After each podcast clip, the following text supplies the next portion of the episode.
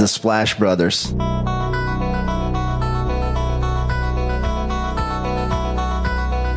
The Splash Brothers, is that? The Splash Brothers.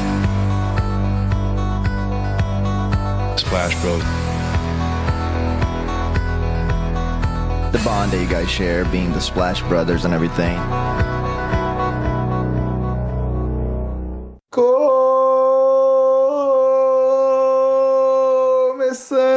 Começando Splash Brothers número 166. Eu sou o Guilherme. Eu sou o Naro Paglioni. Léo, começamos as efemérides semanais com a lembrança do pai de um dos destaques alternativos da atual temporada. Manute Ball, pai do Bobo, bateu o recorde de tocos num quarto com 8 e num tempo com 11 na vitória do Washington Bullets, atual Washington Wizards, sobre Milwaukee Bucks num 12 de dezembro de 85. 12 de dezembro de 32 nasceu o lendário Bob Patch. James Harden fazia 54 pontos na vitória do Rockets contra o Magic num 13 de dezembro de 2019. 14 de dezembro de 2011, CP3 trocava os Pelicans, aliás, na época Hornets, para os Clippers. 14 de dezembro de 99, Clippers fazia o recorde do menor número de pontos num segundo quarto com apenas 3. 14 de dezembro de 75, Karim Abdul-Jabbar bateu o recorde do maior número de rebotes defensivos num jogo com 19. 16 de dezembro de 67, Will Chamberlain fazia 68 pontos na vitória do 76ers sobre o seu Bulls. 17 de dezembro de 2006, Gilbert Arenas fazia 60 pontos na vitória do Wizards sobre o Lakers. Ele bateu o recorde de maior pontos na prorrogação com 16. Vince Carter era trocada do Raptors para o Nets em 17 de dezembro de 2004. Tem um documentário muito bom, se eu não me engano, que quando eu assisti estava na Netflix, falava sobre o Vince Carter, o impacto dele em Toronto Raptors e até chegar a abordar um pouquinho o momento da troca. Recomendo. E para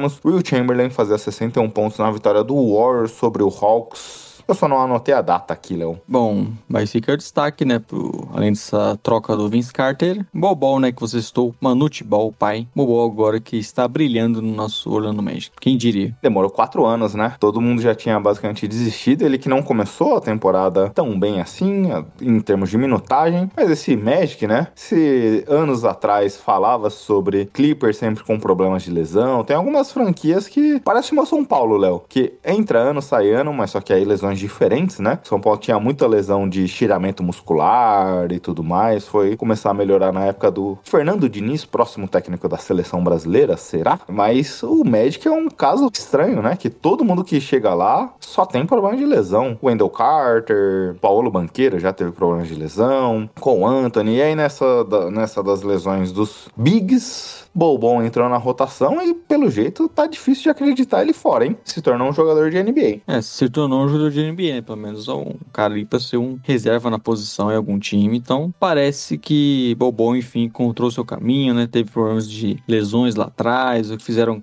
até a mesma as confianças com o seu porte físico fizeram ele também cair lá naquele draft, que ele era especulado, né? Ele era o cara que foi pro Green Room e saiu no meio do segundo round. Sim, quase não foi draftado, mas agora aí tendo espaço na liga. Ô, Léo, que vergonha você já passou nível essa do Bobo? Olha, não sei se eu tenho uma, vergonha nesse nível, é exposto a todo mundo, né? O mundo todo olhando você, só faltando Não. você a ser escuro. Não, você não é tão relevante no mundo pra todo mundo te ver passando uma vergonha. Pera lá também. E eu também, depois dessa vergonha, assinei contrato de milhões, né? é. Bem, vocês viram, né, ouvintes? Ele não quis contar um pouquinho da sua vida pessoal aí. Bom, mas vamos pro Mexer, então? Depois de- desse clima estranho, é melhor ir pros merchandises, né? Bom, arroba podcast SplashBR no Twitter e no Instagram. Pode entrar em contato com a gente lá nas redes sociais, mandar mensagem, ajudar também a compartilhar, né? As nossas postagens, os nossos posts aí dos podcasts. Toda segunda-feira, esse, nossa edição aqui tradicional saindo de manhãzinha já. Aí você pode acompanhar a gente, escutar o Splash Brothers no Spotify, no Castbox, no Deezer, qualquer outro agregador de podcast. Por acaso o Splash Brothers não está saindo aí no seu agregador, você pode entrar em contato com a gente, com a gente, a gente dá um jeito nisso aí, ver o que tá acontecendo e aproveite para compartilhar, deixar sua avaliação, é, deixar sua recomendação aí, compartilhar o link dos podcasts com os amigos. Nós agradecemos aí. Exato, né, Léo? Como você citou, e é sempre bom reforçar, siga, comente, curta as postagens, Twitter e Instagram. Faça o mesmo procedimento, siga, comente, curta também na, nos agregadores, avaliações positivas, isso ajuda demais a gente aqui. E aí, Léo, pedido aqui final de ano também, nós, nós não temos um programa de financiamento coletivo, mas, pô, até pegando lá o resultado das, dos meus podcasts favoritos, todos eles são, são podcasts independentes. Então, também nesse momento aproveito até para fazer esse pedido, né? Patrocínio não precisa ser necessariamente podcast também, mas o seu produtor de conteúdo favorito, aquele que não, não tem uma grande empresa por trás, obviamente é legal ter Globo, UOL fazendo podcasts, eu ouço parte deles, mas também vamos valorizar quem produz conteúdo, vamos patrocinar, vamos ajudar, porque se você tá aqui conosco há três anos e tudo mais, e com outros podcasts também, so, somos amigos, né? Amigos e amigas aqui, toda semana conversando num tom mais intimista. Amanhã depois um podcast desse pode terminar e a gente ficar sentindo falta de um amigo, né? Então aproveite, incentive a produção de conteúdo independente, porque vocês fazem muito a diferença da forma que vocês puderem, com dinheiro, com merchandising ali, qualquer coisa do tipo ajuda demais. Não só nós, né, Léo, mas todos os produtores de conteúdo independente. Queríamos nós ter o apoio de uma Globo aqui por trás, de um UOL, mas não temos e a gente precisa de vocês para conseguir nos ajudar nesse sentido. É isso, ajude aí o produtor de conteúdo a continuar produzindo. Né? Exatamente, porque dá trabalho, hein, Léo? Dá trabalho produzir conteúdo. Nós que trabalhamos aqui, não vivemos disso e temos nossos afazeres, dá um trabalho produzir pauta, ver jogo. Eu tava até conversando com o nosso amigo mestre, que ele tava me perguntando dos Spurs, eu tava falando, cara, consigo ver, consegui ver muita pou, muito pouca coisa dos meus Spurs esse ano, que ele veio conversar sobre San Antônio aqui, porque tenho que privilegiar nos meus momentos livres os times que a gente vai falar na semana. Então, toda essa dedicação, obviamente, a gente gosta do que a gente faz, mas dá muito trabalho. É, não é simples, né? Eu mesmo também não, não privilegio os jogos do Bulls, né? Estou assistindo outras partidas por conta aí de. São times mais interessantes, que eu sei que a gente vai comentar no podcast, que a gente tá mais afim de falar, né? Então eu acabo priorizando outras coisas ao invés de só assistir o Chicago Bulls. Exato. E aí, Léo, quem, quem nos apoia, a gente comentou que não tem toda uma rede por trás, mas obviamente acaba nos ajudando bastante. Quem é um parceiraço nosso, então gente recomenda para você apoiar os produtores de conteúdo e fica o pedido especial também para apoiar e reconhecer Jumper Brasil. Quer ver o que, que tá acontecendo na NBA? Pô, acessa Jumper Brasil, o maior portal brasileiro de basquete. Precisa ser exaltado e você precisa reconhecer. Vai lá, entre no Jumper. Tem matérias de opiniões, tem matérias de informações que eles trazem do que o público americano, jornalistas americanos estão falando. Tem matérias próprias, análises e tudo mais, muito conteúdo. NBA, WNBA, basquete brasileiro, basquete europeu, já analisando basquete universitário, drafts e tudo mais. Valorize também o Jumper, que é um parceiro nosso bastante tempo, hein, Léo? É, um grande produtor de conteúdo aí, o pessoal do Jumper, há muito tempo falando sobre NBA, sobre WNBA, sobre basquete europeu, prospectos, trazendo notícias, então vale a pena acompanhar, seja aí no site, nas redes sociais, né, no YouTube, as lives. Então, se você gosta aí de basquete, de entender também melhor a NBA, com certeza vocês têm que estar acompanhando o Jumper. Exato. Agora vamos para Marco Túlio Baima? Arroba Marco Túlio Baima, o editor aqui que faz a diferença no nosso podcast, pode fazer a diferença no seu também. Então, só entrar em contato aí com o nosso craque MT, caso você esteja precisando aí de um editor para o seu podcast. Sabe o que, que vocês podem fazer também? Que é uma coisa que você sempre provocou ele e eu tenho feito também, Léo. Se você não quiser, se você não tiver uma produção de conteúdo para fazer, mas quer, quer interagir, quer reconhecer o Marco Túlio, manda para ele, arroba Marco Túlio Baima, Twitter ou Instagram, qualquer informação que tiver de referência ao Eminem, Léo. Eu tenho feito muito isso ultimamente, viu? Canalha. Ele vai gostar bastante, né? Tanto pra mandar o Eminem, você pode mandar o nude também pro Marco Túlio. Ele vai ficar feliz. Vai ter a mesma reação, né? De ojeriza, talvez. Bem, vamos avançando aqui, Léo. Essa semana tava meio fraco de assuntos introdutórios, então a gente acabou trazendo um que não tem tanto apelo assim, não, mas é o que é, cara. A gente precisa passar aqui pela pauta do podcast e a gente se organizou para falar sobre uma pequena polêmica que tivemos essa semana. Pelo jeito, não, não desencadeou muito, muito além do que a polêmica em si, mas o fato principal da semana que passou é que no jogo do domingo, é, então antes desse podcast ir ao ar, mas a notícia só foi sair na segunda também, é que o Troy Young não jogou no confronto do Hawks contra o Nuggets no domingo. A priori, ele não jogou por ter tido um problema de lesão. Ele estava listado como questionável, mas depois do que o Chance Charana publicou no, na segunda, é que houve um desentendimento dele, Troy Young, com o treinador Nate McMillan, onde é que o Macmillan queria que ele fosse pro aquecimento com o time e o Troy Young queria continuar fazendo o trabalho dele de tratamento ao ombro no vestiário. E o Macmillan falou: Cara, Young, tem, você tem duas opções, já que você não quis ir fazer o aquecimento com o time. Ou começa do banco de reservas, ou nem joga. E o Young acabou optando pela segunda opção, mas depois o Nate McMillan foi dizer que, na verdade, houve um desencontro de informações. O fato é que ele não jogou, mas depois voltou já à rotina normal de jogos e a gente não viu nada de um problema além desse pequeno fato. É, pequena rusga aí, desentendimento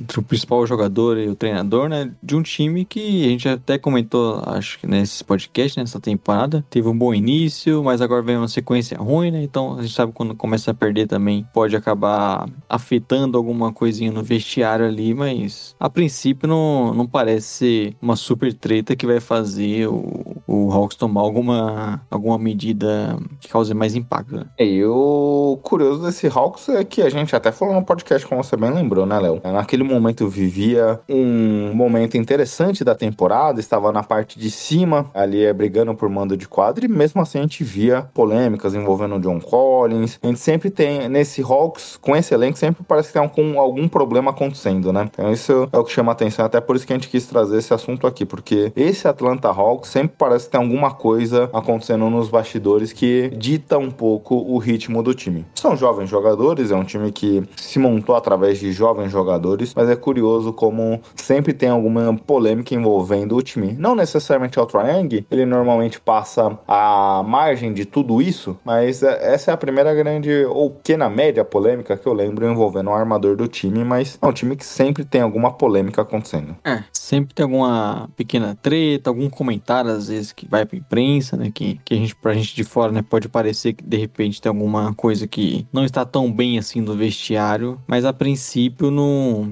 parece ser aquelas tretas que quebram o vestiário, que não tem mais clima, treinador e o, o, principal jogador do time. Não parece esse o caso ainda, embora fica atento aí nessa, depois dessa discussão, o time que teve uma sequência de derrotas. Exato, Léo. Bem, vamos agora pro nosso papo com Emerson Barbosa. Bora que Emerson é da casa e Lakers, né? A gente sabe que Lakers aí sempre tem muita audiência, sempre tem muito assunto e vamos comentar sobre o nosso time favorito de Los Angeles, Gui, ou não? Olha, vamos fazer o seguinte: você fica com o Lakers, eu fico com o Clippers e aí a gente não tem problema aqui. Ou então a gente fala que é hoje um favorito, é quando tiver um convidado do Clippers a gente fala o contrário também. Pode ser, mas Léo, você falou tanto aqui quanto com a presença do Emerson que o Lakers sempre dá audiência. Agora a pergunta, eu, fiquei, eu quis fazer essa pergunta na hora, mas para não é, dar um mal entendido com o nosso convidado, eu vou fazer aqui agora. Mas você sempre convida o Emerson, você sempre fala do Lakers aqui pensando na audiência? Pior que não, viu? Porque o Lakers é sempre o assunto,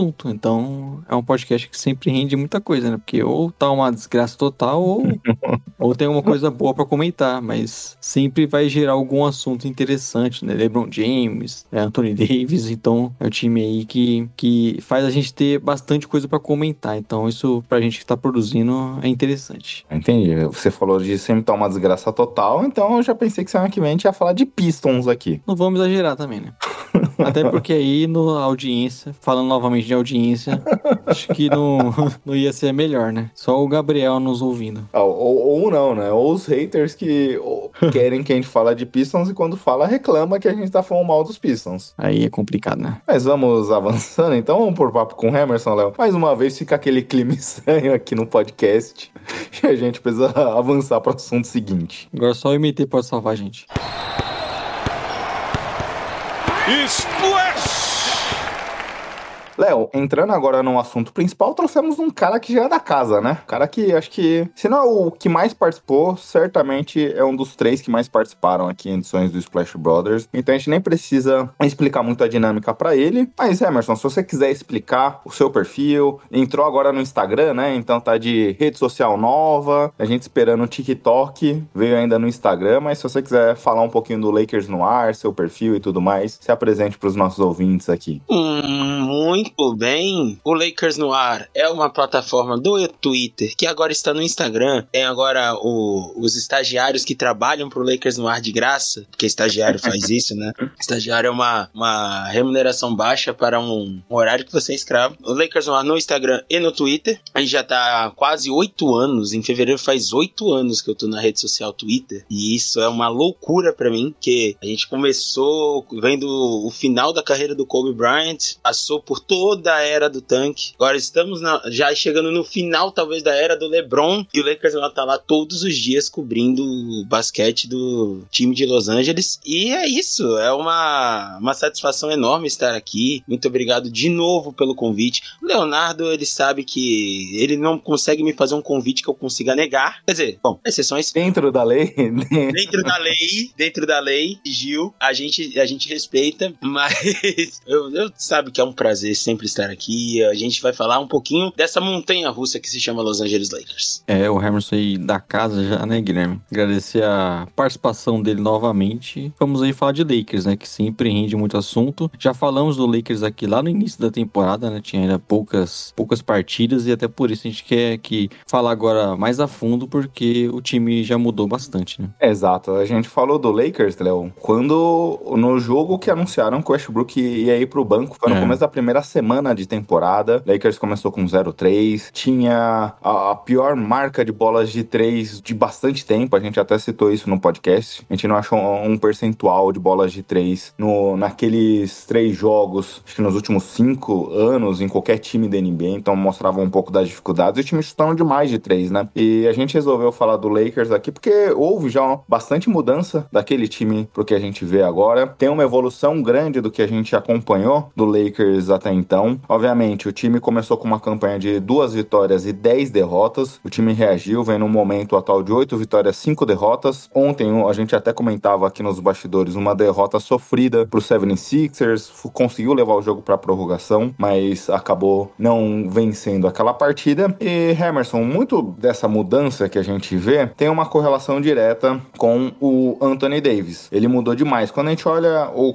a primeira fase que a gente citou, com muito mais derrotas, o Lakers foi a última equipe a vencer na NBA nessa temporada. 23 pontos, 10,5 rebotes, 2 tocos por partida, 25% nas bolas de 3. E na sequência aqui de vitória, subiu para 32 pontos, 14,3 rebotes, 2,6 tocos, mais de 40% de aproveitamento nas bolas de 3. E essa mudança do Davis me fez lembrar muito daquele Davis da bolha. Para mim foi o melhor momento dele, assim, um período mais longo no, no Lakers, tendo um bom aproveitamento na bola de 3, mas não só isso, né? Ele se tornou um pivô de fato aqui, tem contribuído muito nas infiltrações, nas jogadas de pick and roll. Como você vê as variações do Davis né, nessa temporada em relação ao que a gente já viu do, do Davis em outros momentos da carreira e a adaptação do Lakers para também conseguir tirar o melhor dele? Então, Guilherme e, e Léo, a gente vê um Anthony Davis agora muito mais acima do que estava na bolha. Ele tá muito mais confortável em executar o seu estilo de jogo. Eu acho que no último ano do Frank Vogel, dá pra falar isso com até uma certeza. Ele tá, o Frank Vogel tava tentando adaptar o Davis ao estilo de jogo dele. E aí o, o, o Davis teve que virar um 5 e basicamente o Lakers forçou ele a virar um 5, jogando desse desse jeito, desse desse jeito. E obviamente a gente tá falando de um Davis que sofre muito com lesões. O Darvin Ham, quando ele chega no Lakers, ele fala: Anthony Davis tem potencial para ser top 5 da liga. Ele fala isso logo, acho que na primeira ou na segunda entrevista, e diz: a gente só precisa manter ele saudável. O começo de temporada é um começo de adaptação. O Lakers 2-8 que vocês já deram basicamente a letra de quais eram os problemas, a gente vai, se, vai aprofundar isso durante o podcast. O Lakers 2-8 não conseguiu extrair o melhor de ninguém, nem do Davis, nem do LeBron, nem de ninguém. Agora, o Lakers, após esse 2-8, que agora tá 8-5, uh, mas chegou a ficar 8-2, conseguiu primariamente manter o Davis saudável, que a única vez que ele se afasta dos jogos é por conta de uma gripe. Mantendo o Lakers o, o Davis saudável, o Dervin Ham conseguiu fazer o que ele tinha pensado em fazer desde o começo. Eu até brinquei que esse estilo que o Dervin Ham começou a fazer não é o mesmo, obviamente, porque os dois têm compostos de jogo completamente diferentes, mas me parece muito como o Milwaukee usa o Antetokounmpo. O Antetokounmpo tem liberdade para fazer o que quiser no ataque do Milwaukee, porque o Milwaukee sabe. O Yannis tem ferramentas para fazer para arremessar hoje em dia, né, para arremessar, para infiltrar, para estar ali embaixo no, no garrafão, para arremessar de três quando quiser. Esse é o Yannis Antetokounmpo. E me parece que o Devin Ham, tem, mesmo tendo o LeBron James no time, ele falou: não, quem vai ser, ou quem vai emular o que o Yannis Antetokounmpo faz no Milwaukee é o Anthony Davis aqui em Los Angeles, porque ele tem as ferramentas, não as mesmas ferramentas, não a mesma é, dominância física de maluco, mas ele tem ferramentas muito parecidas. E a gente fala dos números ofensivos do Anthony Davis, mas ainda mais a se destacar os números defensivos dele. O Anthony Davis não só é o jogador com uma, uma pontuação gigante nesses últimos jogos, jogos, tanto que ele fez perto do seu career high na última temporada, jo alguns jogos atrás, né, no jogo contra o Washington Wizards, ele fez 55 pontos, inclusive antes de, de sair com gripe, mas ele é o jogador que lidera a liga em rebotes, ele é um jogador com uma média de 2.3 tocos por jogo, terceiro da NBA em média de tocos, é um jogador que amplia a defesa do Lakers de uma forma que nenhum outro jogador é capaz de fazer, mesmo sendo na posição 5 que não é onde ele se sente confortável. O Lakers até tentou tirar ele da posição 5 no começo da temporada. Não tinha o Thomas Bryant ainda, colocando o Damian Jones junto com ele. Não rendeu, aí vai, volta ele para a posição 5. Só que uma posição 5 que deixa ele aberto para fazer o que quiser em quadra. Então, essa evolução do Anthony Davis, primeiro, mantendo-se saudável, segundo, pelo estilo de jogo que o Devin Ham aplica a ele, tem uma, uma, uma grande chave para que o Lakers vire o que tá virando, para ser um time muito mais confiável do que era na, na época do, na, no começo da temporada sendo 2-8. É, o Anthony Davis acabou que é um, é um fator também importante, né, nessa mudança do, do Lakers, dessas vitórias, porque com certeza um cara jogando nesse nível, e aí como o Hamilton falou, ficando saudável, ele muda o patamar desse time, né? Ele vai melhorar a defesa, por mais que ainda não seja aquela defesa que a gente viu do Lakers há um tempo, tá lá na bolha principalmente, né? Até mesmo na temporada seguinte, que ainda era a melhor defesa da liga, mas é, é um time que conta agora com um jogador capaz de fazer, como vocês falaram, jogos de 50 pontos, jogos 40 pontos, perto disso, com aproveitamento muito bom, é, sendo um jogador muito dominante no que o Lakers é melhor hoje, né? Que é pontuar no garrafão. Estão vem dando super certo aqueles pink and rolls do Anthony Davis com Westbrook, com LeBron James. Vem sendo uma forma difícil dos adversários pararem esse, esse ataque, né? E aí você conseguir utilizar o, LeBron, o Anthony Davis talvez da melhor forma que a gente já viu ele nesse Lakers, né? Na bolha ele foi muito importante também, jogou muito bem. É nos dois lados da quadra, óbvio, o cara que tem esse nível e, e foi super importante no título, mas talvez podemos dizer que essa sequência do Anthony Anthony Davis saudável e de uma boa sequência de vitórias também, talvez seja a melhor que a gente já viu no Lakers e com certeza foi um fator importante para essa retomada para um time que ainda tem seus problemas e durou mais, só que agora já, já parece mais um time, né? Naquele início de temporada parecia que a temporada do Lakers não ia durar muito, né? Léo, você falou alguns pontos aí importantes, é, e até pegando o que o Emerson comentou. E essa temporada o que me chama a atenção é que o Davis está muito mais ativo próximo da zona restrita. Ele ele cresceu em termos de chutes próximo ao aro, ali naquele semicírculo, 6.6 de média essa temporada, quase 9 chutes tentados por temporada. Ele cresceu mais de um chute tentado em relação à temporada passada. Se a gente olhar 2021, ele chutava menos de 5 bolas na zona restrita. Óbvio, foi uma temporada típica, mas na temporada 2020-21, 7 bolas tentadas. Ele 6.6 de aproveitamento ali na zona restrita. É o quinto melhor aproveitamento da NBA nesse momento. E é isso conecta bem com o estilo de jogo do time. O time do Lakers esse ano tem uma dificuldade de espaçamento de quadra, então, obviamente, a gente tem visto muitas jogadas de pick and roll, onde aqui a gente vê o melhor do Westbrook também tem sido funcionando ao lado do Davis e o Davis tem conseguido criar muito, finalizar suas jogadas muito a partir dessas jogadas e batendo para dentro do aro. E isso, consequentemente, acaba afetando o outro lado do jogo dele. A gente via, e o Davis faz parte do seu jogo, aquele chute de meia distância e tudo mais, mas essa temporada temporada ele reduziu suas tentativas. Menos de quatro tentativas ali no mid-range, sua menor marca desde que chegou no Lakers. Então são alguns elementos do jogo do Davis que a gente vê variação e ele tem conseguido tirar muito proveito disso. NBA que cada vez joga mais baixo, é difícil ter pivôs dominantes como o Embiid, como o Jokic, Gobert, nem todos esses no lado defensivo. E o Davis tem conseguido se sobressair demais nesse estilo de jogo, batendo para dentro, finalizando as jogadas próximo ao aro. E ele é um cara impressionante, né? O que a gente vê de jogadas de pick and roll, que ele basicamente, obviamente, a gente sabe da qualidade do LeBron e do Westbrook passando essa jogada, essa bola em velocidade, Emerson, mas são passes muito difíceis. Ele é o cara que consegue receber essa bola, finalizar. Muitas das vezes o garrafão se fecha porque os adversários esperam essa jogada e o cara tem conseguido jogar num nível absurdo ali de produção próximo ao aro. Esse é o que mais me surpreende em relação ao Monocelha nesse ano. E, exato, e você falou sobre os pick and rolls. Ele é um dos jogadores, o, a envergadura dele permite isso, que você pode jogar a bola próximo à cesta num lob e ele vai pegar. No jogo que ele faz 55 pontos contra o Wizards, tem aproximadamente acho que uns 5, 6, 6 pontes aéreas seguidas que o Wizards não tem em resposta. E a gente tá falando de um Wizards que tem um Porzingis que até começou a temporada muito bem defendendo esse estilo de jogo ontem, né, contra o ontem pra gente agora que tá gravando, pra quem tá escutando não foi ontem, mas no jogo contra o Sixers, que ele enfrentou o Joel Embiid, ele sofreu com faltas logo no começo, mas o quarto quarto dele, era a bola na mão dele, ele fez 21 pontos e traz o Lakers de volta no jogo nas costas, perde o lance livre e poderia vencer o jogo, perde o lance livre que poderia vencer o jogo, tenho dúvidas disso, mas ele traz o time nas costas no último quarto, faz 21 pontos, então, e sempre nesse pick and roll, sempre nessa jogada mais trabalhada, o último lance é muito emblemático, porque o Davis rouba a bola do, do Embiid, faz o passe pro Westbrook, o Westbrook tá embaixo da cesta, só que ele vê o Davis é, chegando perto da cesta, o Westbrook devolve a bola pro Davis. Ele fala, ok que eu posso fazer a cesta. Tava até marcado, mas ok, posso fazer a cesta. Mas o Davis tem muito mais capacidade nisso, e tá muito mais à vontade nisso, e tá muito melhor nisso. E essa, essa a gente vai falar também disso um pouquinho mais na frente, mas essa mudança de mentalidade do Westbrook, e essa, fisicamente, essa dominância do Anthony Davis, que os atributos físicos deles conseguem não, ser, não só ser um jogador que é imparável na força, mas tem uma envergadura tão grande que se você jogar a bola próxima à cesta, ele vai finalizar. Esse conjunto, e eu dou um pouco de crédito também ao Devin Hanna a isso, esse conjunto de atributos, o Devin Hanna tá conseguindo potencializar, tá conseguindo explorar muito melhor. E os times da NBA vão ter muita dificuldade de ter um jogador para marcar o Anthony Davis. Por quê? Você pode colocar um pivô muito bom defensivamente contra o Anthony Davis, como o Gobert, por exemplo. Mas o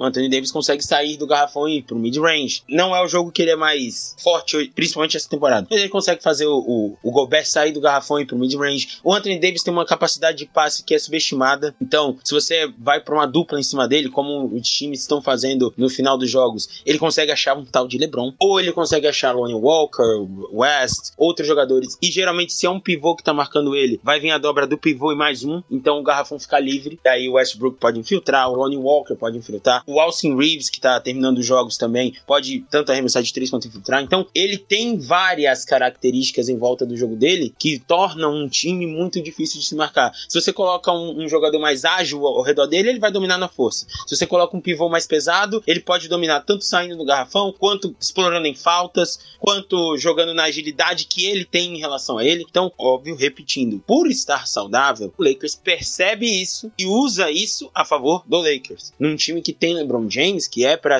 poderia ser o jogador que fica com a bola na mão, eles percebem, não, o LeBron James vai ficar com a bola na mão, que ele é o nosso jogador. Mas o Anthony Davis tem a melhor vantagem hoje sobre os jogadores. Então a gente vai explorar isso. E aí, Léo, rapidamente para te passar a palavra, o Emerson passou um ponto importante que eu queria te ouvir também, porque não é só o Davis. E aí ele falou do Darvin Ham e acho que é um ponto fundamental pra gente entender esse momento do Lakers, esse momento do Davis. Porque não é só o, o Davis, é toda a formatação do time, de como o Han adaptou depois daquele começo complicado para tirar o melhor das suas três estrelas. Porque a gente vê não só o Davis crescendo e jogando o seu melhor basquete em muito tempo, e o Lakers pagou o que pagou por esse Davis, e era isso que a gente esperava. Se a gente lembrar quando ele chega no Lakers, a comparação era com o Yannis Antetokounmpo. E aí nesse período, obviamente, o Yannis se tornou um dos maiores jogadores da liga. E o Davis sofreu muito com lesão, mas a gente esperava esse nível de monocelha na chegada do Lakers. E a construção do Darvin Ham aqui não só potencializou essa peça importante, mas como também o Westbrook. O Westbrook se reinventou. A gente vê o Westbrook jogando muito com o Anthony Davis e nem tanto assim com o LeBron. Quando a gente olha as oito escalações mais utilizadas com o Westbrook em quadra, apenas duas delas tem o LeBron e a mais utilizada não tem o LeBron. Então, porque o Darvin Ham soube aqui potencializar o Westbrook e quando a gente vê os melhores os highlights do Brewery essa temporada, a gente vê basicamente só jogadas com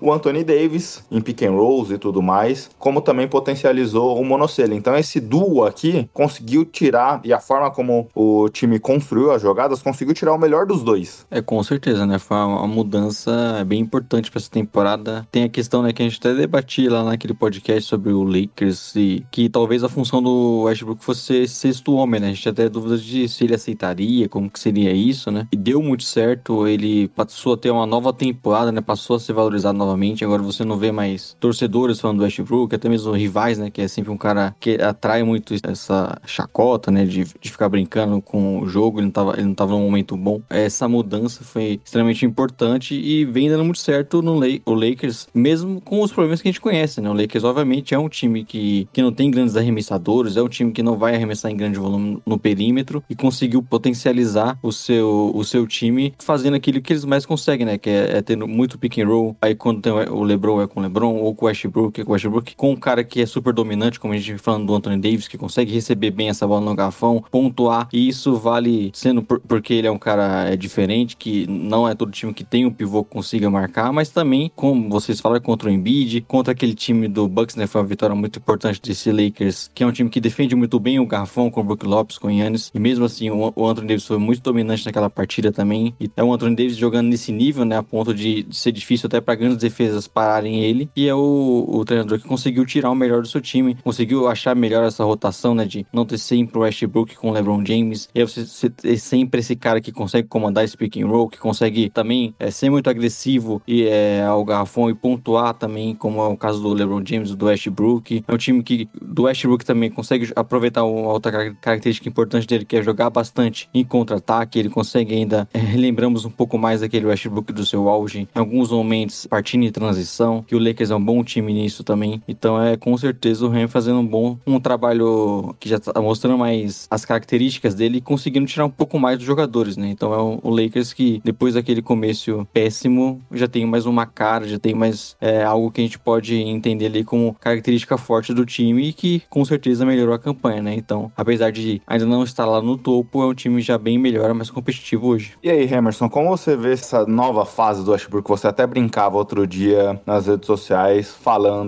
da possibilidade de renovar o contrato com o Westbrook nessa discussão se valeria a pena ou não. É, é um outro momento, né? Eu lembro quando a gente participou aqui do podcast ano passado, você falava que não acreditava que o Westbrook sairia, que a gente via que não tinha funcionado, mas que imagina durante a temporada, mas que acreditaria que talvez para intertemporada ele seria trocado. Não aconteceu nada disso, mas esse ano em especial tem sido um ano interessante, o Westbrook aqui no Lakers. Pois é, o Gui e Léo, o Westbrook é uma pauta interessante. Eu acho que o Devin Ham deve ter chegado para ele e falado: olha, depois do começo da temporada que foi desastroso, olha, Westbrook, eu prometo que você ganha o sexto homem da liga se você vier todos os jogos do banco. Acho que só pode ter sido isso, porque mesmo jogos que o Lakers jogou sem o Davis e sem o, o LeBron, sem os dois, o Westbrook ainda continua vindo do banco, e isso é uma coisa que na minha cabeça nunca passaria. Ele, eu, eu falei, não, beleza, pode jogar com, com o Westbrook indo do banco com o LeBron em quadra, até e a gente, eu já vou falar mais sobre isso, mas ele pode jogar com o Westbrook vindo do banco, sei lá, com só o Davis em, quadra, ok, mas com os dois e ele jogando vindo do banco, só se for uma garantia que ele ganharia o prêmio de sexto homem da liga. Dito isso, eu acho que eu falei isso uma vez, eu não sei se foi aqui, eu não sei se foi no Twitter. O Westbrook é um jogador muito mental, psicológico dele, o cérebro comanda o corpo, como diz o famoso áudio. Então, o Westbrook ele é muito mental. Se você tá falando de um cara que é muito mental e faz jogos horríveis horríveis um atrás do outro, ele não vai performar bem. Agora, se você está falando de um cara que é muito mental, aí ele troca de função, teoricamente ele é rebaixado a banco, mas vindo do banco, você tira os minutos dele com o LeBron, que era coisa que a gente falava que o Vogel tinha que fazer o tempo todo. Beleza, pode começar com o Westbrook, não tem problema, mas tira o LeBron, deixa o Westbrook. Volta o LeBron, tira o Westbrook. E não deixa os dois em quadro ao mesmo tempo. O Ram demorou alguns jogos, mas fez isso. O Westbrook e LeBron, cada um é o ball handler do seu, do seu lineup. Então, cada um é o jogador responsável por levar a bola no, no, time que está em quadra naquele momento. Os dois podem dividir a quadra? Podem. Em um certo momento, em um final de jogo que o Westbrook esteja muito bem, podem dividir a quadra sem problema algum. Mas o ideal é você manter os dois em cada. Em, é, usar a habilidade dos dois, cada um do seu jeito. Até porque os dois têm uma habilidade muito parecida em, em relação a levar a bola. Tem uma habilidade de passe muito grande, né? Uma visão de jogo enorme. E o pick and roll com Anthony Davis que a gente estava falando no, agora no começo do, do, episódio. Isso é uma das coisas que ajuda o Westbrook a melhorar. A outra é o mental. O Westbrook vindo do banco começa a enfrentar times, lineups mais fracas, né? Lineups reservas dos outros times. Começa a dominar o jogo da forma dele, que aí ele consegue, né? Não ter o LeBron em quadra para ter que ficar passando a bola, para não ter a bola na mão. Então ele consegue fazer as infiltrações do jeito que ele fazia. E uma coisa que acontece, que acontece quando ele tá bem mentalmente, ele começa a acertar o que ele erra normalmente. Então, ano passado, temporada passada, na verdade, o que mais irritava o torcedor do Lakers era ele errando bandeja, errando é, aquele arremesso que ele tenta que a bola pega na tabela. Normalmente acerta, mas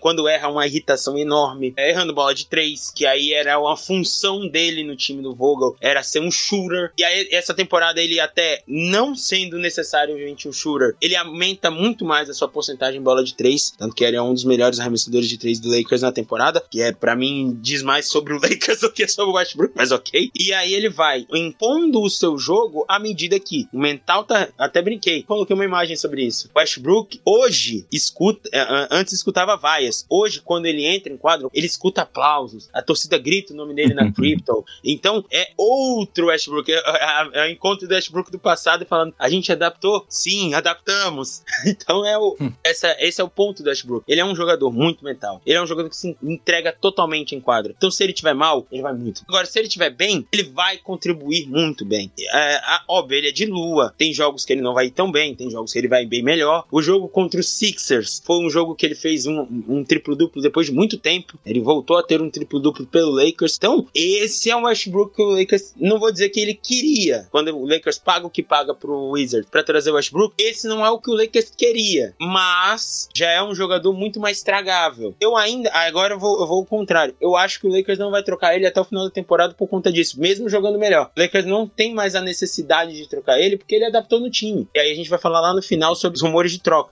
Hoje ele não é mais necessário ser trocado porque uma troca que faça sentido, o Lakers tenha que dar as duas picks e vai trazer um jogador que não e vai render basicamente o que ele tá rendendo, não vale a pena pro Lakers por conta das picks. As escolhas hoje são muito valiosas pro Lakers porque o Lakers não sabe o que vai acontecer no, em 2027 e 2029. Então, hoje o Westbrook não é mais trocável. Hoje ele é adaptável ao time. Hoje ele está numa função muito melhor e muito por conta da química com o Davis, muito conta até de uma certa química com o próprio LeBron, ele está conseguindo jogar bem melhor e está conseguindo aumentar seus números, principalmente. Ele pode não ter um jogo tão bom em quadra em pontos hoje em dia, como acontecia no ano passado, mas ele vai ter um bom jogo em assistências, ele vai ter um jogo até defendendo melhor ele tá. Então, são vários pontos do Westbrook que a gente, se a gente destrinchar, a gente vê que essa ida ao banco dele foi basicamente uma revitalização da carreira. Fechando, quando a gente falou de renovação, não só no Lakers, hoje, no, em, em vários times da NBA, inclusive contenders, né? Inclusive times que podem ir a título, o Westbrook, você antes você não conseguia. Hoje você consegue ver vindo do banco o Westbrook sendo o último em vários times da NBA. É, e até nesse sentido, Léo, eu participei essa semana lá com o Gabriel, o cara dos esportes, e a gente até debateu um pouco pensando no futuro desse Lakers. E,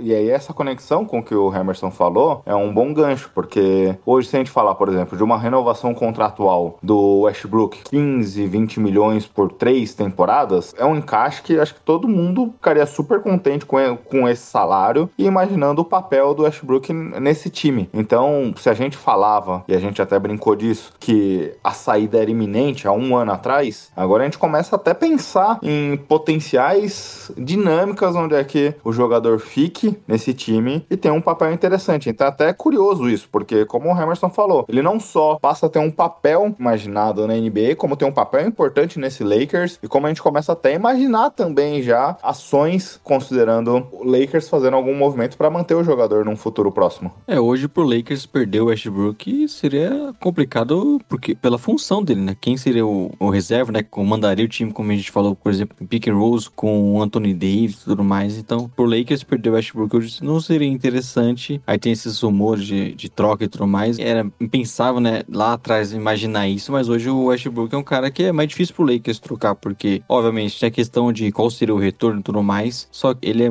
super importante para esse time e essa questão de renovação acho que até seria o ideal, porque o, o Lakers, a gente sabe, questões salariais e, e, isso tudo acaba não conseguindo, só, simplesmente perdendo o Westbrook e trazer outro cara. Então, manter o Westbrook acho que seria super importante, já, já adaptou com, com o elenco, a sua nova função, e não é, não é tão simples, não seria tão simples encontrar um outro jogador para fazer isso. Então, com certeza, apesar de isso há dois meses atrás ser loucura, eu acho que hoje é o caminho natural. O Lakers não trocar o Westbrook e tentar manter ele, ele no off-season. E até como o Emerson falou, hoje ele é um cara que outros times podem até ter interesse, né? Não no contrato máximo, mas de ter essa função aí de vir do banco, pode ser um fator para várias equipes e, e com certeza talvez vire até um pouco mais complicado pro Lakers manter, Talvez ter que pagar um pouquinho mais ou algo nesse sentido. E agora, Emerson, a gente passou por cima algumas vezes, mas eu queria te ouvir um pouco da análise sobre o Darvin Ham, porque ofensivamente a gente já comentou muito das mudanças aqui, da adaptação do Ham a esse time. Acho que no começo e os primeiros jogos demonstraram que talvez ele buscasse ali um visual de como o próprio ataque dos Bucks, onde ele era assistente, tem como premissa de forçar muitos chutes de três. Acho que houve uma adaptação nisso ao longo da temporada, a partir dos primeiros jogos, ali a partir da sequência de derrotas, para extrair o que os jogadores desse time têm de melhor, que é jogar mais no caminho da cesta, infiltrações, pick and rolls e coisas do tipo, e deu muito certo. Defensivamente o time ainda sofre um pouco, apesar da temporada gigante que o Davis faz, mas como você vê o Han assim de maneira geral, que ele mudou as ações principais que ele transformou do time do Vogel para essa temporada? É, a gente tá falando aqui de uma análise que a gente até brinca. Eu brinco geralmente, né? É injusta porque o Devin Ham não é só técnico do Lakers há 25 jogos. Ele é técnico da NBA há 25 jogos. Então, nem todo mundo é o Emil Doka, que chega, chega como técnico da NBA e leva o time pra final da NBA. Mas ele é um técnico que tem seus prós e contras, obviamente. Muita gente ainda reclama da rotação do Lakers, que em alguns momentos ele ainda tem. Ele ainda não tem aquela leitura natural de técnico de deixar em quadra o jogador que tá quente e aí acaba colocando quadra jogadores que não vão contribuir tanto. Às vezes faz umas lineups que normalmente o Lakers faz, mas para aquele jogo não era o, ideal, né? A gente eu vou lembrar aqui do jogo Cavs, né? O Lakers e Cavaliers. O Lakers perde o Anthony Davis durante o jogo, né? Por conta de, de sintomas de gripe.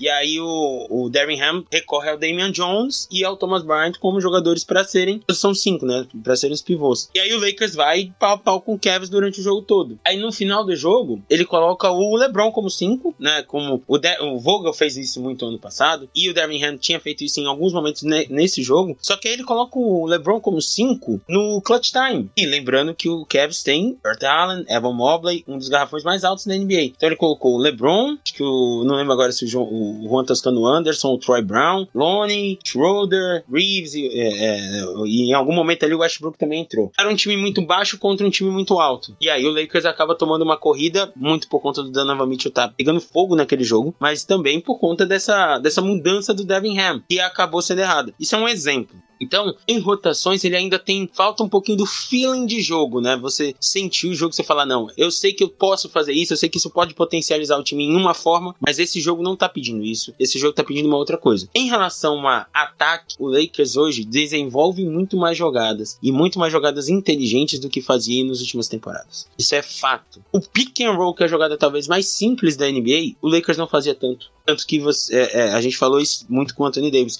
Mas o pick and roll geral, o Lakers não fazia tanto. Isso que tem o LeBron James, um dos melhores jogadores de pick and roll na liga. Então, esse ano, o, Lakers, o ataque do Lakers, eu falo, ele é mais básico, ele não é tão elaborado, mas é um ataque muito mais eficiente. Tem jogos que a defesa que tá enfrentando é tão boa que consegue marcar tudo que é básico. O Lakers teria que ter um playbook um pouco mais elaborado? Sim, concordo. A gente viu isso contra o Cavs um pouco, contra o Jazz, em alguns momentos contra o Bucks, mas aí o Lakers conseguiu é, revitalizar. Mas em alguns momentos que era necessário. Mas o ataque do Lakers eu dou uma nota 7, dou uma nota 8, porque o Devin Ham, em pouco tempo, né, em poucos jogos, conseguiu mudar completamente o playbook do Lakers, ou quase completamente, ainda tem muitas jogadas ainda do Vogel, mas conseguiu mudar para ser um ataque talvez mais simples, mas que consegue ser muito mais eficiente. Agora, defensivamente, aí é um ponto muito importante. Pelo elenco que tem, o Lakers, desde a temporada passada, já não é para ser um time bom defensivamente. O nosso querido Rob Pelinka falou: Eu te dou o desafio de montar uma defesa com o Anthony Davis sendo único cara que sabe defender. Vai lá e faça isso. Obviamente não é um, não é um desafio muito fácil. Então, o Anthony Davis tá lá para ser a âncora defensiva, mas o restante tá lá para ser o navio que afunda junto. Um, um, negócio meio complicado ali, meio complexo. O Westbrook melhorou bastante a defesa. LeBron, infelizmente, não consegue manter um ritmo de defesa. Tem jogos que ele defende muito bem, mas tem jogos que ele não vai manter o ritmo. A gente tá falando aqui de Troy Brown Jr., tá falando de Lonnie Walker, que nunca foi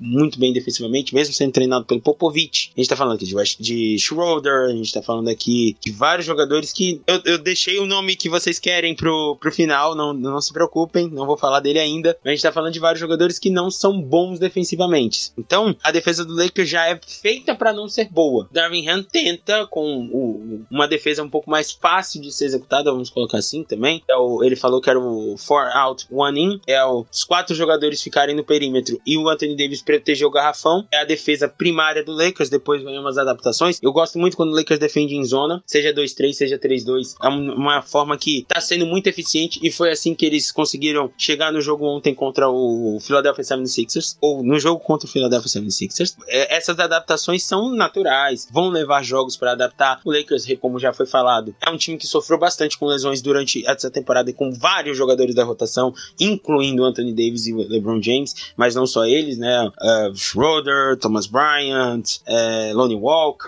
Austin Reeves, vários jogadores perderam jogos. Então, a rotação ainda tá sendo definida e o time é muito melhor hoje ofensivamente do que defensivamente e até foi isso que o Rob Pelinka montou pensando em, mas tem uma, uma certa adaptação. Até nesse sentido, Léo, mais uma vez eu até falei brincando contigo semana passada e o Emerson tem sido perfeito, que os pontos que eu preparei pra pauta, ele vai levantando a bola pra gente falando. Porque, um, o Darwin Han é, é o primeiro trabalho dele e, obviamente, o, algumas coisas ele vai aprendendo na prática e é natural a gente ver isso. Qual que foi o seu primeiro trabalho, Guilherme? Cara, eu trabalhei como ajudante do meu tio de logística. Ele, ele, é um, ele era um, o motorista, levava lá as encomendas da lojas americanas, coisas do tipo, e eu e era o cara que descarregava as coisas. Né? Então, se quebrou alguma TV, algum móvel aí, talvez a culpa não foi minha, tá?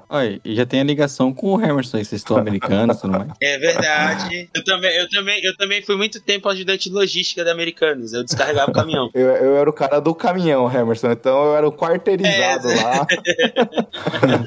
Mas isso daí eu tô falando há 18 anos atrás. Então provavelmente a gente não se encontrou na, nesse trabalho. É, o Emerson era o tava nascendo ainda. é, exatamente. Também não. Aí. Mas faz tempo, faz tempo. Mas, Léo, é justamente isso, porque o Han começou com algumas propostas, a gente viu no começo da temporada Juan Toscano Anderson com uma minutagem, Kendrick Nunn e tudo mais, e as coisas não começaram a funcionar. Ele foi testando outras alternativas. A gente grava hoje, é até bom exaltar o Austin Reeves, que ontem teve talvez sua melhor temporada, seu melhor jogo na temporada. Ele é um, um desses jogadores que começou a crescer ao longo do ano e passou a ter um papel mais importante. Obviamente, retorno de lesão lesão de Thomas Bryan e Schroeder. Lonnie Walker, eu sou um crítico ferrenho, era, como torcedor dos Spurs. Odiei a passagem do Lonnie Walker, obviamente jovem ainda, né? Pelos Spurs, muito irregular, mas o que a gente gostava como torcedor dos Spurs era essa agressividade que ele tem demonstrado no Lakers. E o Ren tem conseguido adaptar também o lineup aqui. A gente falou do Westbrook jogando mais com os reservas, foi uma baita sacada. A questão de descobrir também algumas peças que muita gente nem acreditava ele tem conseguido resgatar. O Emerson brincou do trabalho do Pelinka. Nós aqui criticamos bastante a formatação desse lineup, não só por não ter defesa, por não ter chute de três, mas pelos nomes contestáveis, né? Lonnie Walker, o Lonnie Walker vem sendo uma grata surpresa, e outros nomes de, dessa formatação desse elenco. É, não é um elenco dos melhores, né? E até por isso, às vezes, é, fazer mudanças em determinados jogos não é tão simples. Se o Austin Rivers, por exemplo, não estiver bem no dia, o Lakers não tem tantas opções assim, então é até complicado pro time. Como vocês falaram, não é um elenco pensado mais pro lado defensivo, você tem problemas nisso. Então é, é aquela maneira do Lakers de montar time nos últimos anos, né? Vai pegando o que dá, um contrato mínimo, tem competência, né? De descobrir alguns jogadores, como foi o Caruso, como tá, parece que vai ser com o Austin Rivers também, é um jogador que vem evoluindo e, contribui demais nesse time, também sendo um bom arremessador. O Lonnie Walker que vocês citaram, acho que talvez dê pra dizer que hoje ele talvez seja ali o terceiro, quarto melhor jogador do time, em termos de, até de importância também também é um jogador que, como o Gui falou, ser mais dessa agressi- agressividade que é importante, que sempre foi os melhores momentos que ele tinha no Spurs, né? Aqueles, aqueles pequenos momentos que você parecia via um potencial ali, era geralmente ele atacando a cesta, ele sendo agressivo. Hoje também ele é um cara importante em, em arremessos de três pro Lakers, embora isso nunca tenha sido a característica principal dele, né? Ali, ele é até o segundo hoje que mais arremessa no time. Então é, é um elenco que não é um dos mais simples de você é, extrair uma boa rotação, de você conseguir tra- trazer melhor defesa, até questão de espaçamento, né? Se depende do Alton Rivers, do Lonnie Walker, que arremessam bem, mas não são é, especialistas, né? Que talvez fosse algo que esse Lakers necessitasse, mas foi já encontrando melhores soluções do que foi lá no início da temporada, né? Kendrick Nunn, o próprio, próprio Beverly, né? Não, não é aquilo que a gente esperava dele, não vem tendo uma boa temporada. Aí você consegue trazer também o Troy Brown Jr., que eu já até vi esse cara no, no Bulls, ele, ele é aquele bom jogador pra você, pra ter ele 10, 15 minutos, defensivamente ele é bem ok, então eu acho que meio que aos trancos e barrancos e conseguindo descobrir algumas peças, des, é, descobrindo sua nova função pro Westbrook, o, o Han vem fazendo um bom trabalho em, em, em termos de, de conseguir melhorar é, esse time do, do Lakers com esse coadjuvante, de encontrar as melhores rotações com ele e de tirar o melhor desses caras também, né? O Lonnie Walker vem fazendo uma boa temporada, o, isso é um mérito dele, o Reeves tendo mais, mais minutos e mais relevância também é um mérito dele, o, a torcida do Lakers já cobrava isso até mesmo na temporada, na temporada passada, né? Então é, é ele fazendo com o, o que tem ali, né? No, nos melhores elencos, tem obviamente problemas e mesmo é, com esses destaques não são grandes jogadores que, que vão mudar o patamar do Lakers, mas meio que ele tá conseguindo aí extrair boas peças para esse time. Exato. É, E aí, Emerson, como você também vê, não sei se você quer comentar sobre essas peças, né? Sobre essas peças aqui, essas descobertas também do time. O Lakers tem isso nos últimos anos, né? Acho que se tem algo que a gente precisa exaltar nesse trabalho do front office de maneira geral, é descobrir um Austin Reeves, é descobrir o Tyler Horton Tucker, Caruso e tudo mais, e conseguir desenvolver essas peças. Sim, exatamente. Vou até colocar um jogador que não, eu não falei e ele tá machucado agora. Ele perdeu esses últimos jogos. Obviamente não é por ele que o Lakers perdeu, ob obviamente isso, mas é uma não é uma coincidência também. O Lakers perdeu os últimos três jogos desde que o Wayne Gabriel se machucou. E ele tem sido um jogador que tem vindo muito bem do banco. Ele basicamente era o jogador que tava dando descanso pro Davis, fazendo um, um- um papel, obviamente, longe de ser o Davis, mas fazendo o mesmo papel, sendo o cara que arremessava, chegava na eh, pegava rebote ofensivo, dava toco, eh, dividindo o garrafão junto com o Thomas Bryant. O Lakers não tem outro jogador assim. O outro jogador é o Damian Jones, que tá fazendo uma temporada que daqui a pouco vai ser dispensado. Então, o Wayne Gabriel é uma, é uma- foi uma descoberta do Lakers, embora já rodou por vários times da NBA. O Troy Brown Jr. foi uma aposta que acabou dando certo. Ele tem sido um jogador sendo útil até agora, né? Como disse o Léo, não é um titular da NBA, não é um cara para ter 25 minutos por jogo, mas aí nos seus 10, 15 minutinhos ele tá conseguindo contribuir. O Austin Reeves nem se fala, não draftado no ano passado para ser um jogador que cada vez mais mostra um potencial para ser algo na liga. Tem que falar dos jogadores que ainda não encaixaram na rotação, mas tem relapsos de bons jogadores, com, de bons jogadores não, mas, mas de jogadores que podem ser úteis em rotação, como é o caso do Max Christie, que ainda tá mais pelo South Bay Lakers do que pelo Lakers, mas tem jogado, é, ficou de fora alguns jogos agora por conta da, de, de protocolo de Covid, mas quando joga, ele é um jogador que ainda tá se adaptando na NBA, mas é um jogador que tem uma, uma capacidade de rebote muito boa, mesmo sendo um guard. É um, tem um, um, um arremesso de três que vai melhorar, mas ainda é, é- é bem inconsistente. Mas tem, defensivamente, é um jogador muito inteligente em leituras. Tem o Scottie Pippen Jr., né, o filho do Scottie Pippen, que ainda não jogou muito pelo Lakers, pelo Los Angeles, mas tá lá no South Bay Lakers e tá indo muito bem. O Bay Lakers, se não me engano, tem oito vitórias seguidas. Passa muito por ele e pelo Jay Ruff, que é um jogador que pra mim já deveria estar no elenco do Lakers. É um center que tá produzindo, é o líder em blocos na G-League, com quatro tocos por jogo. Então é um jogador defensivamente muito bom, um jogador que, inclusive, os times da NBA que precisam de center reserva, olho no Jay Ruff. O, é um jogador que arremessa de três. Então, esse trabalho do front office do Lakers para achar jogadores não draftados, com certeza é um, um- um dos pontos mais altos do front office, muito por conta dos irmãos da Jeannie Buss, Joey Buss e o, o filho do Jerry West, que é o Ryan West. E agora, Léo, também outro ajuste que a gente viu no Darvin Ham, a gente até comentou por isso no começo, é a questão das bolas de três, né? Os dois primeiros jogos, o time chutou mais de 40 bolas de três ali com aproveitamento super baixo. E a gente viu uma adaptação aqui nos últimos nove jogos, chutando me- quase menos de 30 bolas de três por partida, melhorando o aproveitamento. Então o time tem conseguido se adaptar também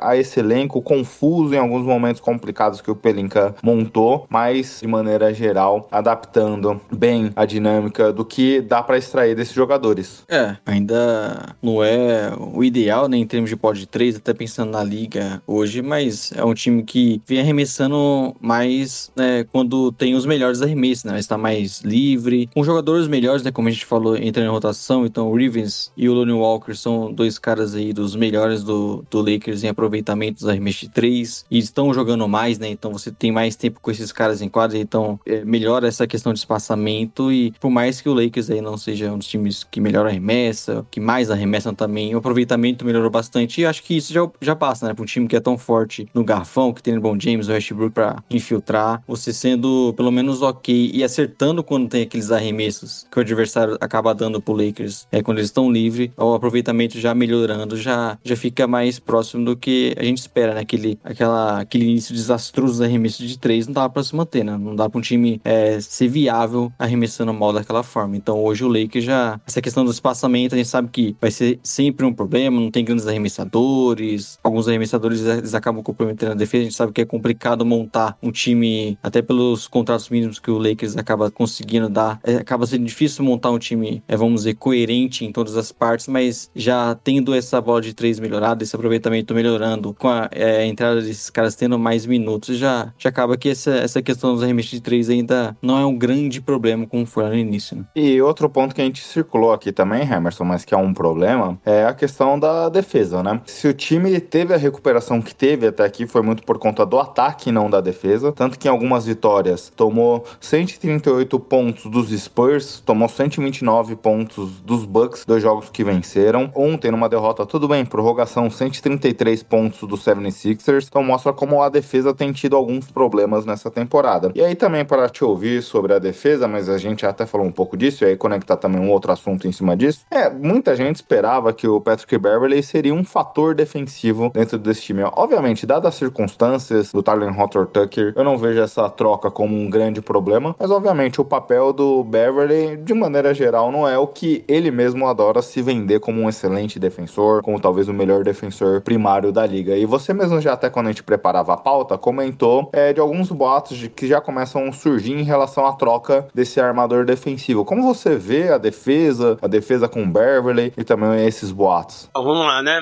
Uh, vamos entrar no, na, no assunto que é mais legal, que agora é a hora que a gente entra na corneta. Era isso que vocês esperavam, imagino. Vamos lá. Sobre a defesa do Lakers, em primeiro lugar, no geral. O, o Lakers, defensivamente, é um time que, como eu falei, não foi feito para isso e tem algumas falhas bem claras. Quando você joga no 4-1, né? Out, one in, você depende muito da defesa de perímetro. Estatisticamente falando, a defesa de perímetro do Lakers até que tá muito bem, obrigado. Eles é, são o time, o terceiro time que menos cede em porcentagem de bolas de três na liga, 33%. Então, você olha isso e fala, puxa, a, a, defesa do Lakers, perímetro tá boa. Mas aí quando você vê o jogo, você fala, não, é mais sorte do que juízo. Tem vários arremessos wide open que os jogadores, que os times erram, até por respeito ao Lakers, que também erra os arremessos wide open. Tem um, um pouquinho de fair play. Mas o, o, o, ponto principal, eu acho, é, tem vários momentos nas vitórias do Lakers, nem tô falando nas, de, na, na, nas derrotas em si, mas as vitórias do Lakers, tem vários momentos que você sente que é um jogo de All-Star Game. E vira um All-Star Game. Então os dois times começam a pontuar em profusão. A sexta do Anthony Davis, aí a sexta do outro time, LeBron. O último jogo que eu tive essa sensação foi contra o Wizards, exatamente no jogo de 55 pontos do Davis. O Lakers, terminando o jogo, parecia um jogo de All-Star Game. Era Kuzma fazendo ponto de um lado, o Davis fazendo ponto do outro. Kispert fazendo ponto, Davis fazendo ponto. Era bola de 3 do Kuzma, bola de 2 do Davis. Aí, do nada, a vantagem que o Lakers tinha aberto, que acho que era 20 pontos ou 18 pontos, cortou pra 9, cortou pra 7. E um jogo que virou, a gente fala, né? Virou tiroteio. Todo mundo tá conseguindo acertar. Então, a defesa do Lakers às vezes parece muito relapsa, né? Não tá prestando atenção no que, que o jogo tá pedindo. E às vezes parece muito que não tem corpo para fazer para ter defesa. Porque o principal problema do, da montagem de elenco do Lakers é que montou um time muito baixo. São mais jogadores abaixo de 6'4 do que acima de 6'6. Tamanho mesmo, de corpo. E não há envergadura que você consiga marcar, fazer o Patrick Beverly marcar o Giannis Antetokounmpo só na cabeça do Patrick Beverly que ele acha isso. Entrando no assunto Patrick Beverly. Patrick Beverly, ele é um jogador ok, não é um jogador que, que também tem que jogar todo todo tipo de terra em cima, mas ofensivamente ele é nulo. Ofensivamente ele não contribui em quase nada. Defensivamente, ele teria que ser muito bom para ser um jogador ok. Que na média, se você é nulo ofensivamente, você é muito bom defensivamente, você é um jogador ok. Ele não é muito bom defensivamente. Ele, em vários momentos da temporada, ele tem problemas para ser bom defensivamente. É porque você olhando o time do Lakers que não tem ninguém bom, o Beverly até que parece bom, mas ele não é. E aí ele tem um ou outro jogo que vai bem defensivamente, mas a maioria dos jogos ele não consegue contribuir. Ofensivamente, nenhum jogo. Defensivamente, quase nenhum.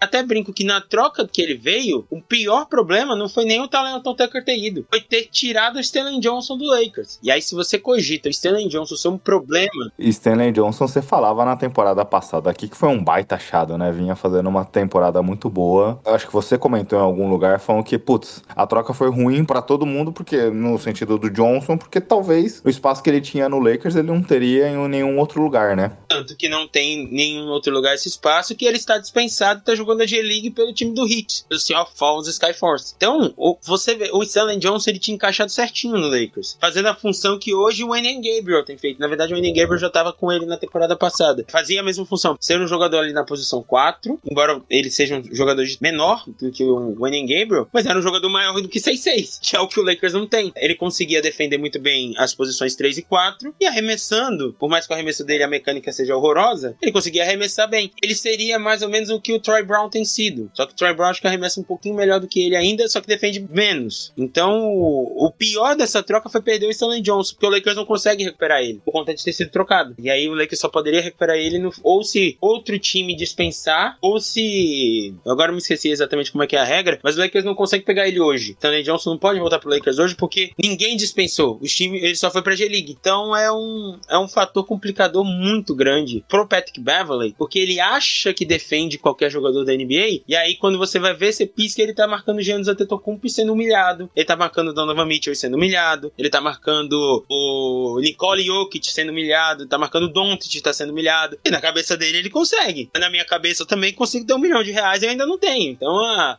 há, uma, há, esse, há esse complicador. E aí falando dos rumores de troca. Tem três jogadores que o Lakers tem visão de troca hoje, né? E nenhum deles é o Westbrook. É o Patrick Beverley, é o Kendrick Nunn e o Damian Jones. Esse pacote... Esse pacote é bom demais, né? Esse pacote... o, o, legal é que o pacote do Lakers vai melhorando temporada a temporada. temporada né? por temporada. E mais uma pique. o aceitas tá ficando cada vez mais baixo, né? Era aceitas THT... Era aceitas Westbrook, depois aceitas THT, aí depois aceitas Beverley. e o, o, salário é o mesmo. Quer dizer, o salário do Westbrook era outro, mas o salário era o mesmo. Então, o, um, consegue trazer um jogador do, pro Lakers de até 25 milhões. Muito se fala, e aí a pique que seria é uma pique ou de primeiro round de 2027 ou duas de segundo round, né, a depender da troca. Muito se fala da, do Cam Reddish do Knicks, né? A troca poderia trazer o Cam Reddish e o Fournier, e aí o Lakers é, ofereceria o Beverly, o Nunn, o Jones e mais um, ou o Beverly e o Nunn só, né, sem o Jones, e mais uma pique de primeiro round ou mais uma pique, uma pique de segundo round. Seria uma troca até muito boa, porque eu acho que o Cam Reddish está sendo muito mal utilizado lá no Knicks, e é um jogador que caberia perfeitamente no Lakers. Maior que 6'6, é, é um wing, é um jogador que, né, tem as ferramentas para defender bem, tem as ferramentas para arremessar bem. Não, é um jogador que não desenvolveu até agora, mas o Lakers tem tido sorte em jogadores que não se desenvolveram até agora jogarem bem no Lakers, então é uma troca que eu olharia com bons olhos. Fora o Fournier. Fournier é, é um jogador que em cada 58 jogos acertaria dois arremessos de, de três ali, o, o Lakers não tem um jogador assim. Tem jogadores piores que isso. Então, tem outros rumores, né? Falam muito ainda do Pacers, com relação ao Buddy Hield, ao Miles Turner. Aí eu já acho que esse pacote já não chega nesse nível. É, falam. Deixa eu ver qual outro rumor. Falam no, no, no Spurs, né? No Doug, no Doug McDermott. Não sei se o, o Gui aceitaria essa troca. Olha, só por me livrar do. O problema é que o contrato do Beverly acho que é mais uma temporada, né? Não, não. É inspirante? Teria que olhar. Eu acho que não é. Eu acho que é inspirante. Vou olhar aqui. Daqui a pouco você responde. Mas então tem esses rumores de troca, esses pequenos rumores de troca, que não são mais, pô, o Lakers quer uma grande estrela, o Lakers anseia por uma grande estrela. Não, o Lakers tá ali pegando poucos jogadores, aos poucos, alguns jogadores que podem ser que esse pacote resolva e vai tentar melhorar o elenco e não só, ah, vou atrás de uma grande estrela, vou dar duas picks de primeiro round pra uma grande estrela. É isso ainda que o, o Pelinka divulga na mídia, né? Tanto que o Bush fez essa constatação essa semana. Não, essa semana? É, ou essa semana no final da semana passada, falando que o Lakers só troca as picks de 27 e 29 se for por um All-Star, o que eu duvido. Tem um pequeno, assim, uma pequena fiapo de esperança, assim, bem pequeno. E falaram do Kuzma voltando pro Lakers, e aí seria o meu sonho de princesa, ele voltando, mas aí eu até brinquei, eu falei, ah, aí o Lakers teria, o, Kuzma teria que performar como All-Star pro Lakers pensar em trazer ele. E nesse caso, sim, o Lakers precisaria dar provavelmente pelo menos uma pick de primeiro round. É, não é um dos melhores pacotes, né? Com certeza não. E o, Be e o Beverly é aspirante. Aí, tá vendo? Aí, ó, aceitas? Aceitas, Guilherme?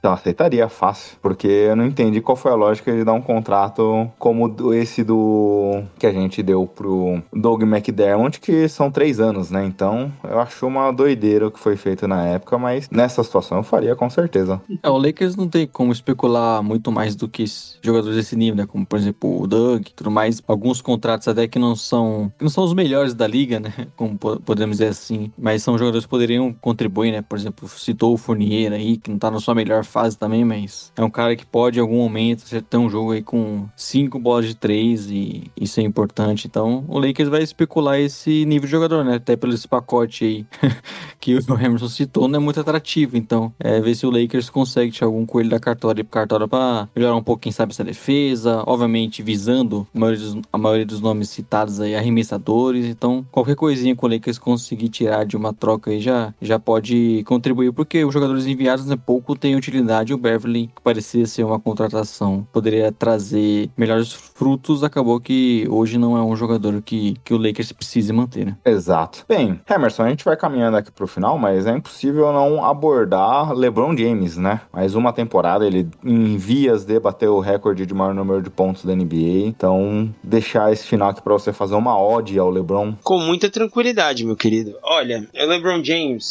ele ainda me irrita. Isso me irrita mesmo muitos, muitos torcedores do próprio Lakers ainda não engoliram o fato do LeBron James ser um Laker. Ainda não sei se é por ranço da época do Kobe Bryant e LeBron serem rivais. LeBron já ganhou um título pelo Lakers e tem gente que ainda não, ainda não, não consegue apreciar isso. Ele tá jogando no nível LeBron James essa temporada? Não. E aí você tem que levar em consideração que tá machucado, tá com 37, é um jogador que não é para não é para você, ele o que ele fez temporada passada é algo que não é para você esperar ele, disso dele. Ele fez isso porque ele é o LeBron LeBron. É uma coisa assim, pô, eu vou depender disso. 55, 57 pontos no, no, no final da temporada, tentando levar o Lakers no, na corda pro, pro, pro play-in. O Lakers precisa dele pra caramba ainda, mas obviamente hoje é uma coisa muito mais sensata você falar. O Lakers precisa do Davis e do LeBron, e não do LeBron e do Davis. Davis é um jogador hoje. Isso, isso aconteceu, não é que a gente brincou, isso aconteceu. O Lakers conseguiu vencer jogos com o Davis e sem o LeBron, mas sem o LeBron, sem o Davis e com o LeBron, o Lakers não conseguiu vencer. Então, o, o LeBron é um jogadoraço. Eu espero muito, assim, muito mesmo, que ele não tenha mais nenhuma lesão que tire ele de muitos jogos. Obviamente vai ser poupado aqui e ali, vai, alguns jogos ele vai ser poupado, mas eu espero muito que ele não tenha lesão que tire de muitos jogos, porque acho que,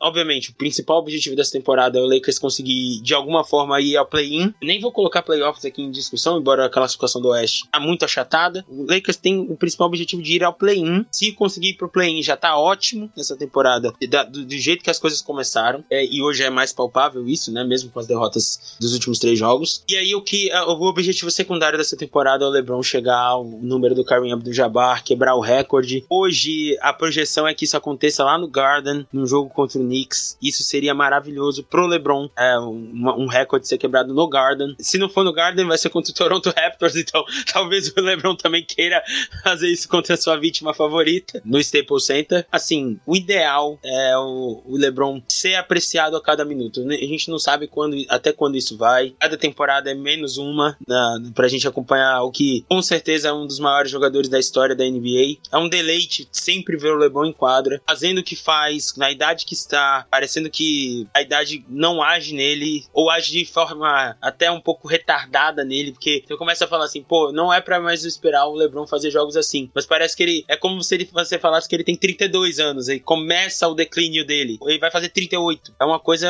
Ele tá na vigésima temporada dele na NBA. Na vigésima temporada da, na NBA, o Kevin Garnett já tava se aposentando. Vários jogadores já estavam se aposentando. O LeBron, a gente fala, pô, se o LeBron se aposentar hoje é loucura. Isso é o LeBron James, esse é o cara que. Não sei se vai terminar a carreira no Lakers, se vai terminar em Cleveland, se vai terminar em Nova York, se vai terminar onde quer que ele termine. Mas eu quero apreciar cada minuto dele com a camisa do Los Angeles Lakers enquanto eu posso. É, é um cara único, né, Léo? Independente do que ele esteja fazendo no Lakers hoje, é um dos maiores jogadores da história, se não o maior. Então, acho que reverenciar isso nesse jogador é algo excepcional. É, aproveitar, né? Não vamos ter mais tantos anos aí de LeBron na liga e jogando no alto nível ainda, né? Então, não é o LeBron ali do seu auge, né? MVP e tudo mais, só que ainda no nível muito alto, jogando muito bem, tendo partidas muito boas e aproveitar, né? Porque a gente cada vez mais vê ele saindo, é, ficando fora alguns jogos por lesão, sendo poupado em outros. Obviamente, a idade já começa a pesar um pouco e aproveitar, esperar também que o Lakers, como um todo aqui, como a gente falou, consiga continuar essa evolução melhorando, porque a gente tem mais tempo de LeBron, tem mais LeBron em playoffs, porque não sabemos quanto mais isso, isso vai durar e torcer para ele se manter saudável principalmente, né? E, e vamos esperar para ver onde esse recorde vai ser batido, que com certeza aí é, é uma das grandes histórias que a gente espera nessa temporada. Exato. Bem, Emerson, era isso que a gente tinha para falar contigo. Um prazerzaço tê-lo aqui. E aí, a gente tem brincado aqui, nós, entre nós mesmo, eu e o Léo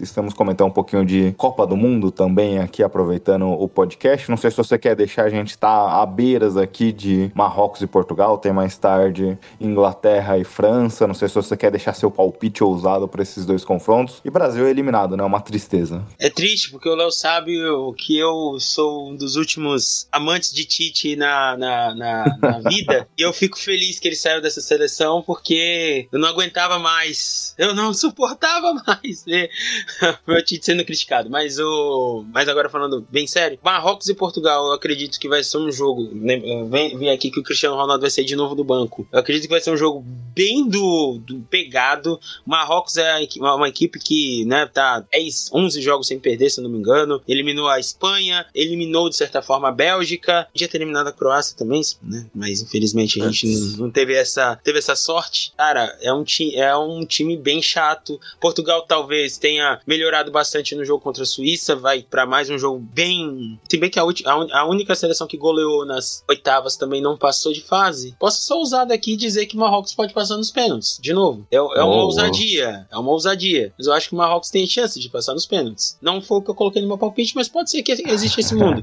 E França e Inglaterra, eu acho que a França deve, deve passar pela Inglaterra num jogo bom. Eu acredito que um jogo com gols, bastante gols, a França passa na Inglaterra. É, Léo, aqui ninguém tá apostando que o futebol vai voltar para casa então, hein? Porque nós três estamos indo de França nesse momento. Pior que lá atrás eu coloquei meu palpite para final Brasil e Inglaterra. Acho que meu palpite vai se acabar de vez aí hoje. Bem, então é isso, Emerson. Quer deixar de novo seus arrobas? Sigam o Lakers no ar no, no Instagram. O Emerson abriu recentemente lá o perfil. Então, obviamente, o Twitter é, é o carro-chefe, né, Emerson? Mas Sim. quer deixar seus arrobas? Aí seu arroba pessoal também, se você quiser deixar. Bom, vamos lá para aproveitar toda a, audi toda a audiência do Splash Brothers, porque eu vou fazer um pequeno anúncio, né? Eu acho que o Léo, eu acho que o Léo não, não sabia disso, ou pelo menos eu não falei. Sigam Lakers no ar no Twitter, arroba Lakers no no Instagram, que é quem cuida é o Marcos, arroba Lakers também, e no YouTube. Por que, que vocês têm que seguir no YouTube? Lá tem os podcasts antigos que vocês podem ouvir a minha voz há sete anos atrás, há seis anos atrás. Era a mesma voz de hoje, não mudou quase nada. Mas amanhã começaremos um projeto, já que, para quem não sabe, eu faço parte da equipe da Esporte Total na web rádio, narrando e comentando jogos, né? Como a gente começou a fazer algumas narrações, a Esporte Total me deu essa oportunidade de ter um pouquinho de abertura a fazer narrações de jogos. E amanhã no YouTube faremos a primeira narração específica de um time. Então, amanhã eu, Marcos e mais um convidado que eu ainda não sei quem vai ser, estaremos narrando, comentando sem imagens, obviamente. Ah, embora conheça bons advogados, eu não tenho pancha para aguentar um processo da NBA. Então, é, as imagens vão ser no máximo dos que estão é, na transmissão e um scoreboard ali, mas faremos uma transmissão de web web rádio. Para Los Angeles Lakers e Detroit Pistons, eu estarei na narração do jogo, Marcos estará nos comentários e provavelmente mais alguém estará nos comentários que ainda não foi decidido. É, obviamente, este amanhã, eu não sei quando que vai sair o Splash Brothers. Sai na segunda. Então, foi ontem.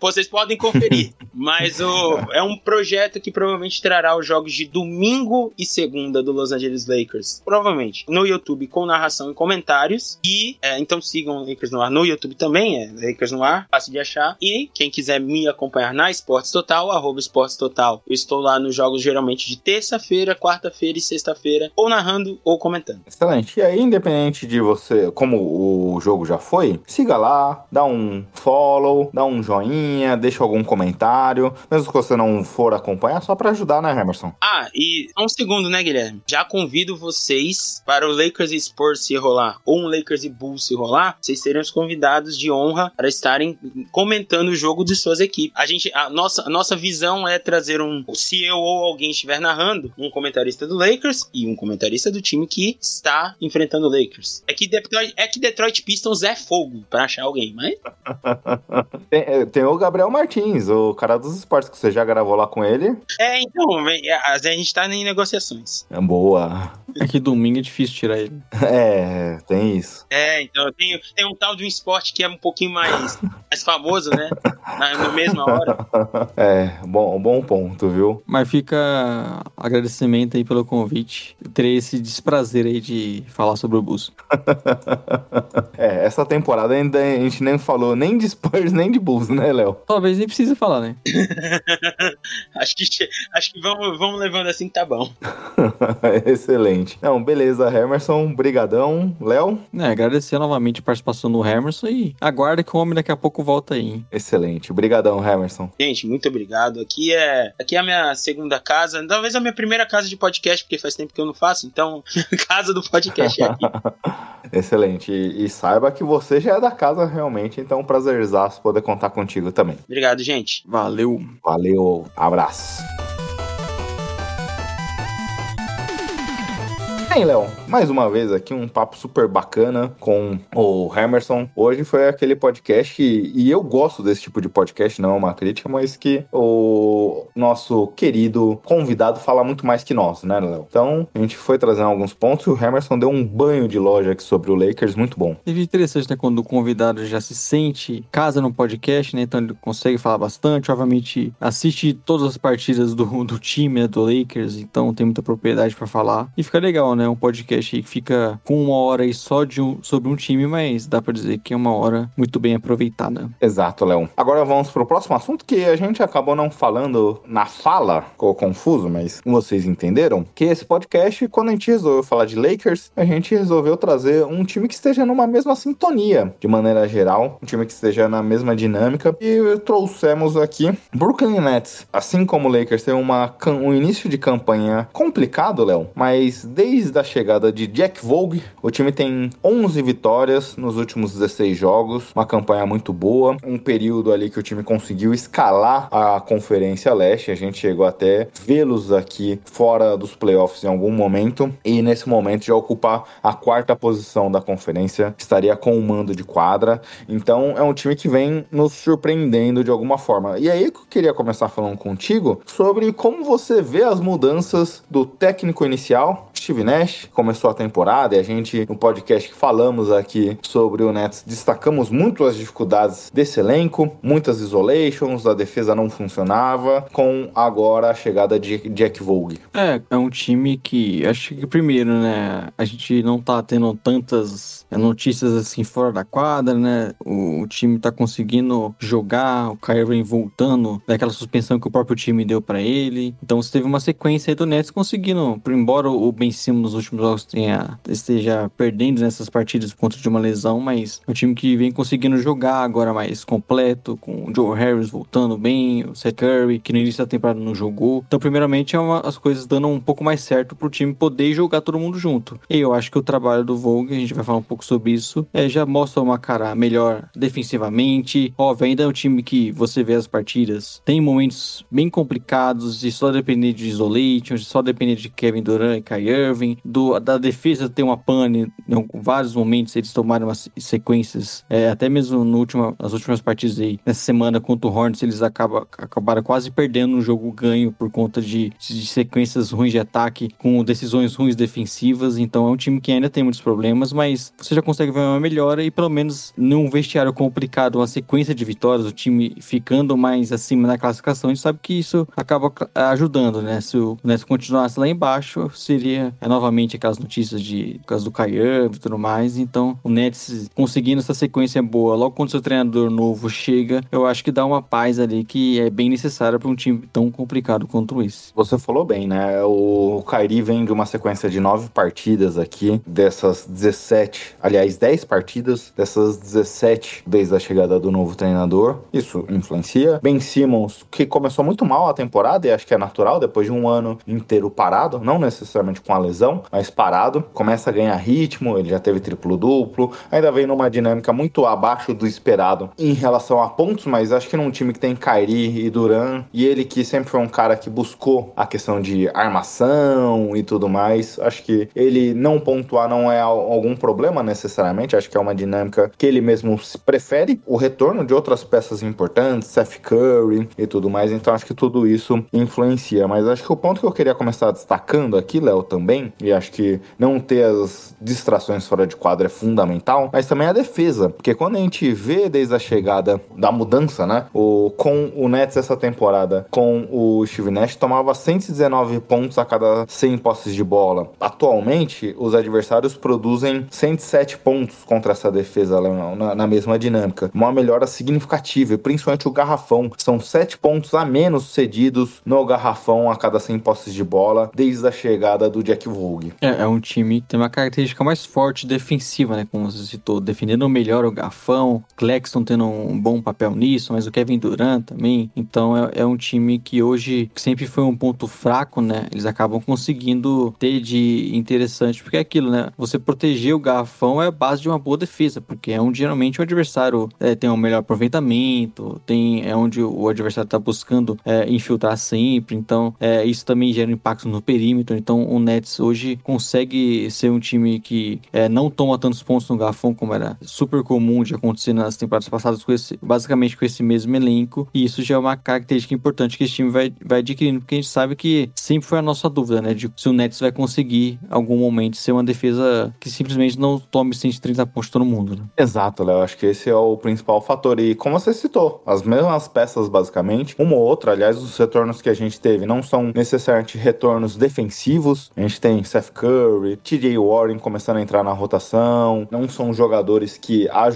ajudam nesse lado da quadra, às vezes até são um fator negativo em relação à defesa, mas são peças que têm contribuído aqui bastante e muito pela dinâmica de, e é esse que é o legal em relação ao Jack Vogel, de ajuste na rotação, do melhor posicionamento defensivo, de deixar o Clexon, como você bem falou, como um pilar quando ele tá em quadra, para ser esse help defender, pra, que a gente vê muitos dos times, né, que possuem grandes defensores, esses jogadores grandes, ágeis, que às vezes ficam até no dunk spot ali para vir proteger uma infiltração e coisas do tipo. E os ajustes do Nets é muito mais nesse sentido de melhor posicionar os seus jogadores para conter infiltração, para conter esse jogado próximo, essas jogadas próximas ao aro. O Nets, Léo, com o Nash tinha 19 19 defensive rating da NBA. Nesse momento tem um está dentro do top 10. Então mostra como o time melhorou defensivamente, como o time tem conseguido jogar melhor defensivamente e com ajustes basicamente de posicionamento, lineup. Bom, a questão de, obviamente, de, de mudanças do treinador, né? Mas também peças importantes como o Claxton, o Kevin Durant que eu citei, né? O Ben Simmons também é um fator nisso. O Royce O'Neal é um jogador que, que acho até que contribui bem nessa questão de proteger o garrafão, embora a função dele ali no perímetro, eu acho que ele nem vem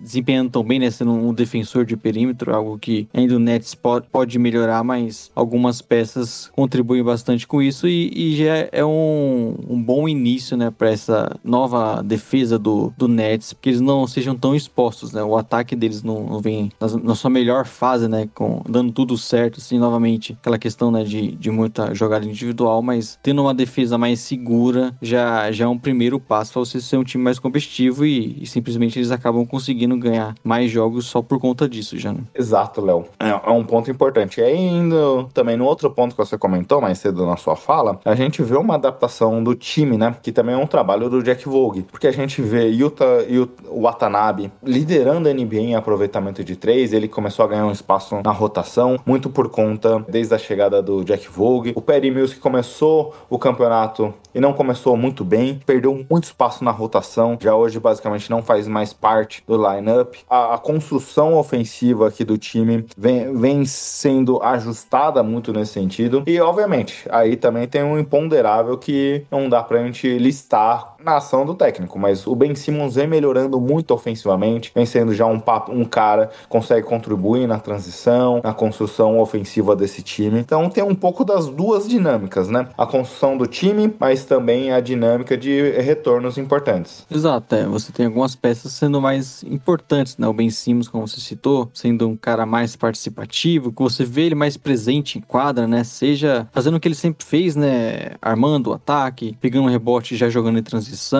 mais participativo, né? A gente vê o Ben Simmons, muitas vezes você não sentia que ele estava em quadra. Então, nesse momento você, você vê ele pontuando um pouquinho mais, embora óbvio, não é o, o grande característica dele, você não, não vê ele mais sendo tão agressivo como foi lá, talvez no seu melhor momento no, no Sixers, mas é um cara que já, já participa mais, já consegue infiltrar e pontuar um pouco mais. Na movimentação sem a bola, você vê um Kevin Durant achando ele é, entrando livre no garrafão, então nesses momentos ele contribui também é, pontuando. E aí você tem a, o Joe Harris, como talvez aí na sua melhor fase em muito tempo, né? Teve a lesão no ano passado, praticamente nem jogou, mas também não vinha num bom início e nos últimos jogos aí com aproveitamento muito bom de três, mais perto daquele cara que a gente sabia que poderia ser uma arma muito forte é, ao lado de outros jogadores. O Curry ainda, depois de voltar meio instável, mas é um cara sempre importante para você ter em quadra, né? Uma, um jogador que chama a atenção def da defesa no perímetro. Então é um time que aos poucos consegue se encontrar e, e ter mais esperança, né, de, de formar um time e, e, de fato brigar por alguma coisa. Ainda não podemos cravar que essa boa sequência é o que vai ditar a temporada do Nets, ainda tem muitas coisas para melhorar, né? E óbvio, quando se trata de Nets é sempre tudo mais difícil e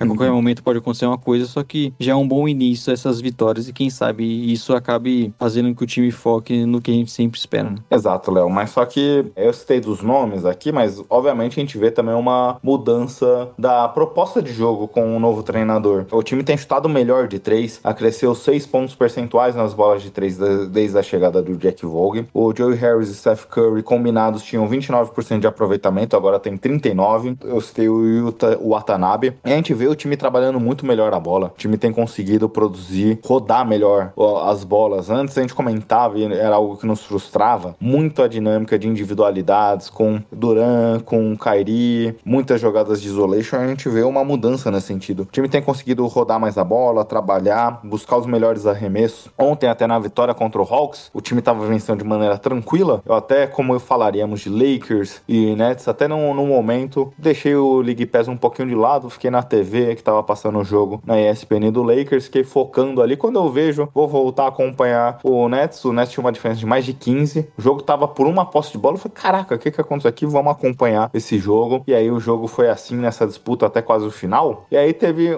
uma um momento que a bola estava por uma posse de bola, o Nets pediu tempo, no, no retorno do tempo, a bola, normalmente, antigamente, iria para Duran ou Kairi, os dois bateriam bola, deixaria o tempo passar, estouro do cronômetro faria a jogada. Não, essa jogada de ontem, Duran bateu o fundo bola, a bola circulou por basicamente todos os cinco jogadores em quadra, é, com infiltrações, passes, chegou pro Duran no corner para finalizar de três sozinho e fazer a pontuação. Pegou, recebeu, catch and shoot, finalizou. Quando a gente veria esse tipo de jogada com o Steve Nash? Normalmente a proposição de, jo de jogadas era diferente. Por mais que no final finalizaria Duran ou Kyrie Irving, mas a construção dessa jogada mudou bastante, Léo. O time tem tocado muito mais passes, tem buscado os melhores, os melhores arremessos aqui. Era algo que, se o Nets conseguir fazer isso, aquela sua bold prediction deles vencerem a Conferência Leste, obviamente está distante. Celtics e Bucks estão tá um patamar muito acima de qualquer outro time, não só da conferência, mas da NBA. Mas é algo que dá para começar a temer. É aquilo, né? Você ter jogadores com Kyrie Irving, Kevin Kevin Durant, eles ganham o que eles ganham porque eles são esses caras espetaculares individualmente, né? Então, óbvio que você vai ter esses. Você quer que eles façam isso em vários momentos, você precisa do Kyrie Irving, assim como a gente vê nessas últimas partidas, momentos que ele simplesmente é imparável, faz aquelas bandejas, cheio de movimentos, né? Passando por todo mundo. Então, você quer, você precisa que o, o desses caras fazendo isso, né? Pra esse net ser bom. É por isso que a gente fala como um time tão talentoso. Então, óbvio que é necessário isso, mas como você falou, é nesse momento, trabalhando melhor a bola, tendo jogadas ensaiadas, não fazendo só o óbvio, né? Só de, de aposta de todas ficar na mão de um cara, sem ninguém se mexendo, sem a bola. Então, é um time que, é, tendo, não precisa ser um, sei lá, um Warriors da vida, né? Com todo mundo se movimentando, com uma jogada complexa, mas você tendo é, todo mundo participando um pouquinho mais do ataque, tocando mais na bola, mais movimentação sem ela, já é algo que facilitaria muito, né? O jogo de Kevin Durant, Kai Irving,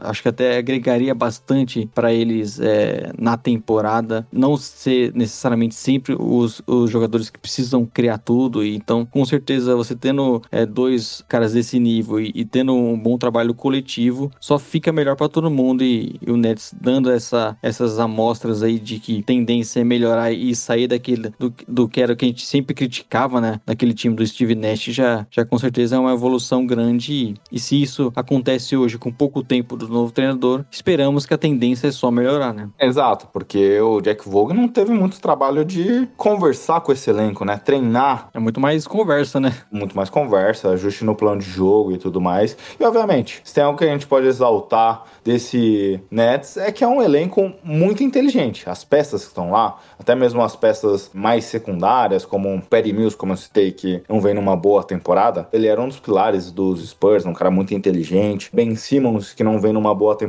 ofensiva, é um, um cara muito esperto dentro do basquete. Então tem vários nomes interessantes nesse sentido aqui, conseguem transparecer, trazer para a quadra as dinâmicas de pontos trazidos em reflexões de conversa, mas ainda tem um potencial, ainda vai ter algum mais para frente, obviamente pensando no All-Star Break, momento ali de treinamento, ajuste fino coisas do tipo, mas tenho gostado bastante do trabalho de, do Jack Vogue aqui, Léo. É um outro ponto que eu queria te ouvir também, e aí a gente já falou um pouco sobre isso, é do Kevin Durant, né? Se a gente não chegou a debater isso necessariamente com o Emerson, mas obviamente a gente já ouve os boatos em relação ao Davis a vencer o All-Star, a, a, ser um, um MVP, pelo menos na discussão de, é, e talvez na próxima corrida a gente já veja ele dentro do top 10. Se tem um cara que esse sim está na discussão, é o Kevin Durant. O que o Durant vem fazendo essa temporada é algo absurdo. É o nível Durant, né? Sempre o mais alto nível, matando bola de qualquer jeito,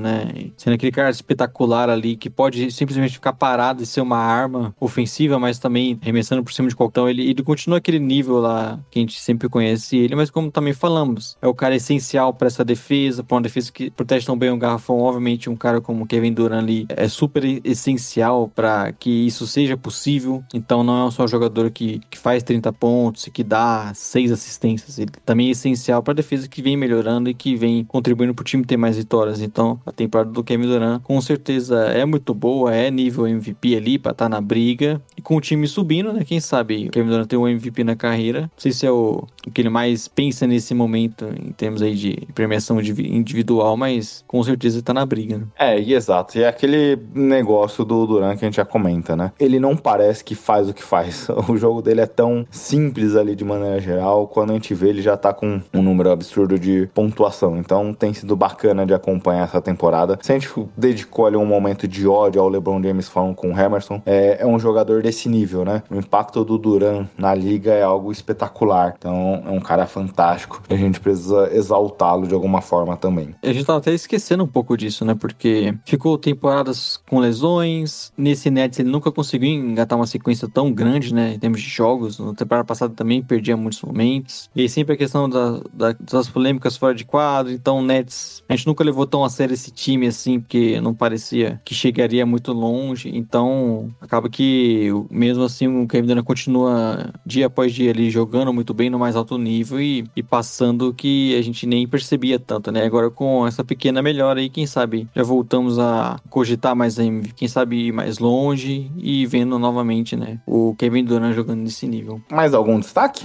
Não, acho que é isso, né? Esperar, como a gente sempre fala, né? A conferência é, é complicada, você teve uma boa sequência aí do Nets, de repente uma sequência ruim, o time cai lá para baixo novamente, mas a tendência aqui, com, pelo que a gente tem visto, é um time mais equilibrado, depende mais do coletivo, tem uma defesa melhor, então acho que a, a tendência aqui é a gente continuar vendo o Nets um pouco mais para cima do que a gente tava vendo no início, né? Exato, Léo. É um time que finalmente, né? Acho que depois de três anos, o time finalmente joga num período curto aqui, a gente tá falando de 10, 15 jogos, joga num nível bacana. E aí fica também a reflexão que aparentemente foi um erro a chegada do Steve Nash. Esse time nunca. O primeiro ano, aliás, acho que foi um bom ano, mas depois nunca conseguiu trazer uma dinâmica ofensiva bacana como a gente tem visto aqui. Uma pena, porque o Steve Nash é um cara de boas ideias, um cara inteligente, foi como jogador, era como comentarista. É uma pena, porque é um cara que eu gosto bastante. É um dos ídolos da NBA, né? É, foi, parece que esse tempo aí com o Nets foi uma perda de tempo, né? Não, não trouxe nada de bom pro Nets. E agora, quem sabe, um,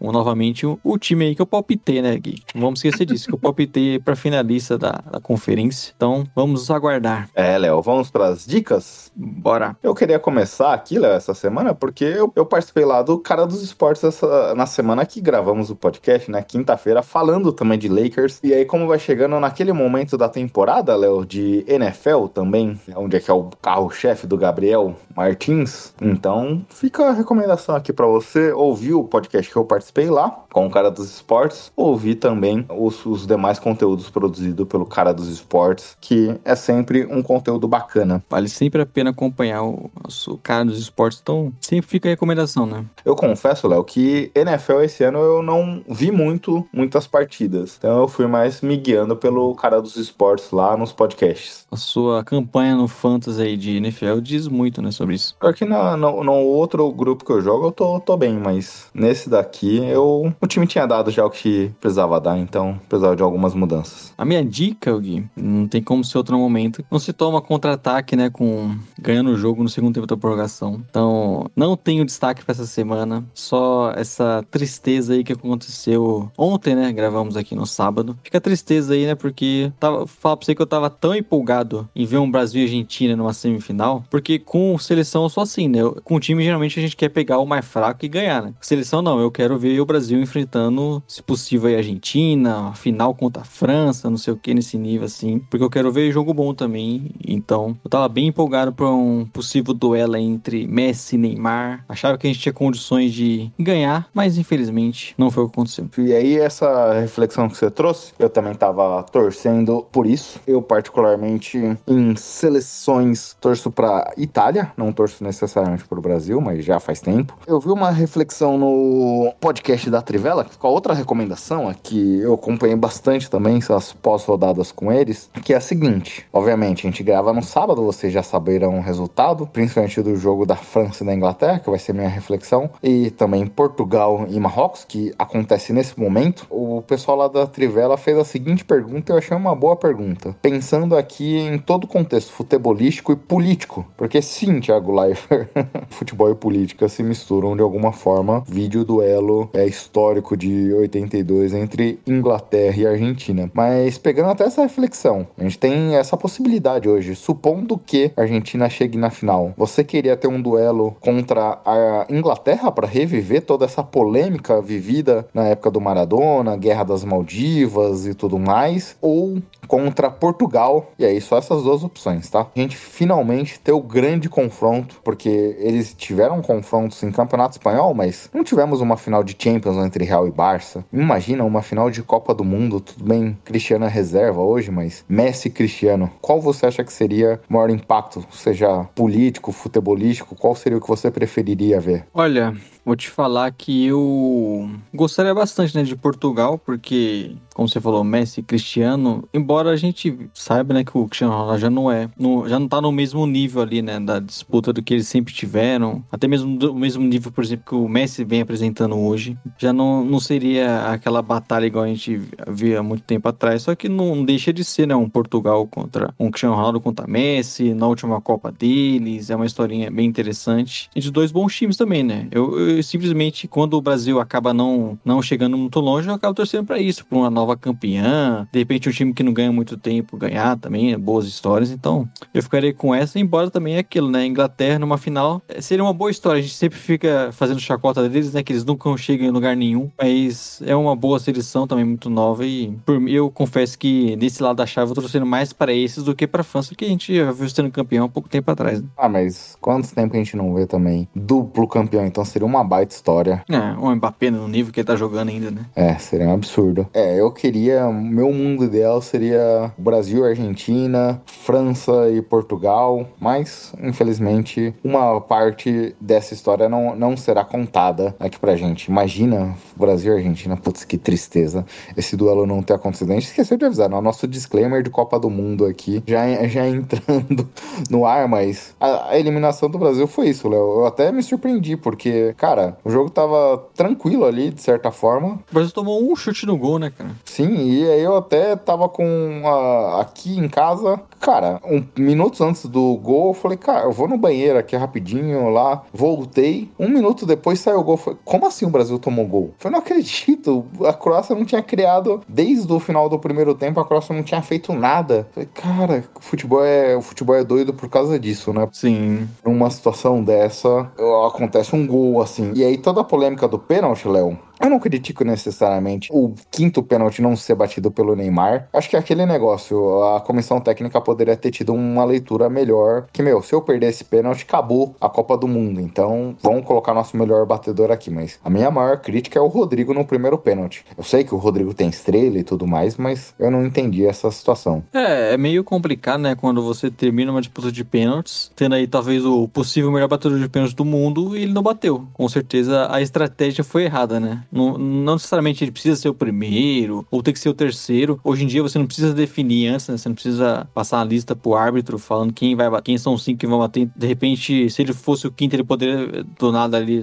sabendo que é o decisivo, bater o, o quarto pênalti. Não que isso fosse mudar também, né? Porque ele poderia fazer, e a Croácia poderia fazer em sequência e mesmo assim ganhar. Só que fica esse, esse ponto aí também que não dá para uma disputa de pênalti os seus melhores não bater. E é até meio irônico, né? Porque nessa temporada a gente viu toda a polêmica que envolvia pênaltis no PSG entre Mbappé e Neymar. Uhum. E aí chega aqui no momento decisivo que você precisava do Neymar batendo pênalti e ele simplesmente não bate. E é até engraçado que eu tava comentando no jogo mesmo na hora que quando o Brasil fez o gol, o Neymar tava muito cansado, né? Eu falei, o Tite não vai tirar o Neymar, tava comentando ali quem tava assistindo, o Tite não vai tirar o Neymar, porque obviamente se você toma um gol ali, a bola parada e você vai pros pênaltis, você vai perder seu melhor batedor, então ele não vai fazer isso, mas eu até pensei, putz, talvez se fosse, eu tava brincando, né? se fosse o Abel Ferreira, ele faria, ele tiraria o Neymar, botaria mais um, um cara ali para defender e já vi ele fazendo isso algumas partidas no Palmeiras e acabou o Neymar não saiu, mas também não bateu o pênalti, então não adiantou de nada. E só sobre o gol, é, é tão inacreditável que a gente, nosso grupo ali brincando na hora. de repente, do nada, você olha pra TV e o Brasil tá tomando um contra-ataque. Tipo, como assim? Por que, que, o Brasil tá todo mundo lá na frente, do nada? E, e aí, óbvio, a, a, infelicidade, né? Aquelas coisas que, que acontecem no futebol, né? O cara chuta a bola, ainda desvia, né? Ela vai um pouquinho mais baixa, ela provavelmente desvaria, desviaria no Marquinhos e iria pra frente, né? Não só subiria, como aconteceu. E o futebol também é apaixonante por isso, né? A gente sempre destacou que o Brasil era o favorito, mas nesse esporte, o time como a Croácia foi lá e, e desbancou o favorito. A gente já viu em outros anos, né? Teve um ano que a Suíça foi eliminada sem tomar um gol, mas também aí foi pros pênaltis e não fez nenhum gol na mesma cobrança de pênaltis. O Alisson é eliminado da Copa sem fazer uma defesa, né? É doido isso, basicamente. Tudo bem, no, no confronto ali ainda contra a Coreia ele fez algumas defesas, mas assim, não foi o goleiro, não, não precisou em nenhum momento ser aquele goleiro que a gente reconhece como o melhor do mundo. É uma tristeza. É, não foi tão exigido. E se tinha um time que eu falaria que não se desorganizaria era o Brasil, né? O Brasil sempre uma seleção muito organizada. E aí você olhando o lance como todos, simplesmente aconteceu alguma falha ali que o time achou que devia pressionar todo mundo naquele momento. O Fred fez a pressão pro cara dar o chutão, só que aí não foi uma pressão bem feita e de repente o Modric tá com a, com a bola ali é, acionando, acho, não sei se foi o Perisic, né, que tava ali pela esquerda, que acabou dando um passe depois. E o jogador saiu livre, né, com o Danilo ali já não se aguentando em campo também. Então foi uma falha geral.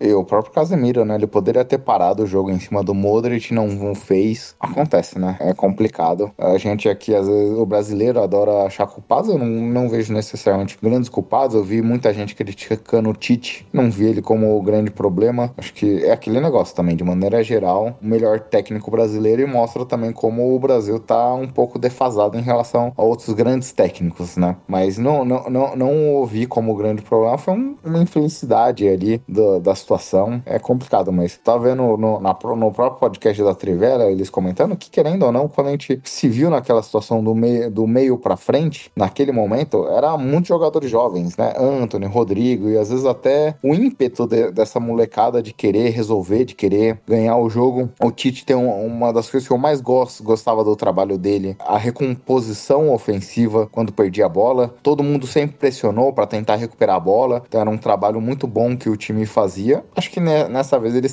tentaram fazer isso e se afobaram. Uma, uma pena. É, e acabou que, que aquilo também, né? Você, em um minuto de desatenção ali, acabou tomando gol. Poderia, de repente, não ter acontecido isso, né? É, não ter saído gol. E a gente estaria aqui comentando como o trabalho é bem feito, a seleção do Brasil, embora tudo que é, tenha acontecido foi uma seleção é, que sofreu muito pouco na Copa, né? Até por isso a gente lamenta essa jogada que acabou acontecendo. Então, acaba sempre acontecendo, né? De bu buscarem vilões ali, mas não dá para negar que nesses anos aí de trabalho do Tite foi muito bom, construiu uma boa seleção e infelizmente acabamos caindo novamente. Quarta eliminação seguida, ou terceira eliminação seguida para um europeu. A maior seca que o Brasil vive em Copas do Mundo, né? Vai chegar aí a 24, 24 anos novamente, né? Assim como foi 70, 94. E até fica o questionamento: será que o Brasil vai trazer o Parreira de novo? Espero que não.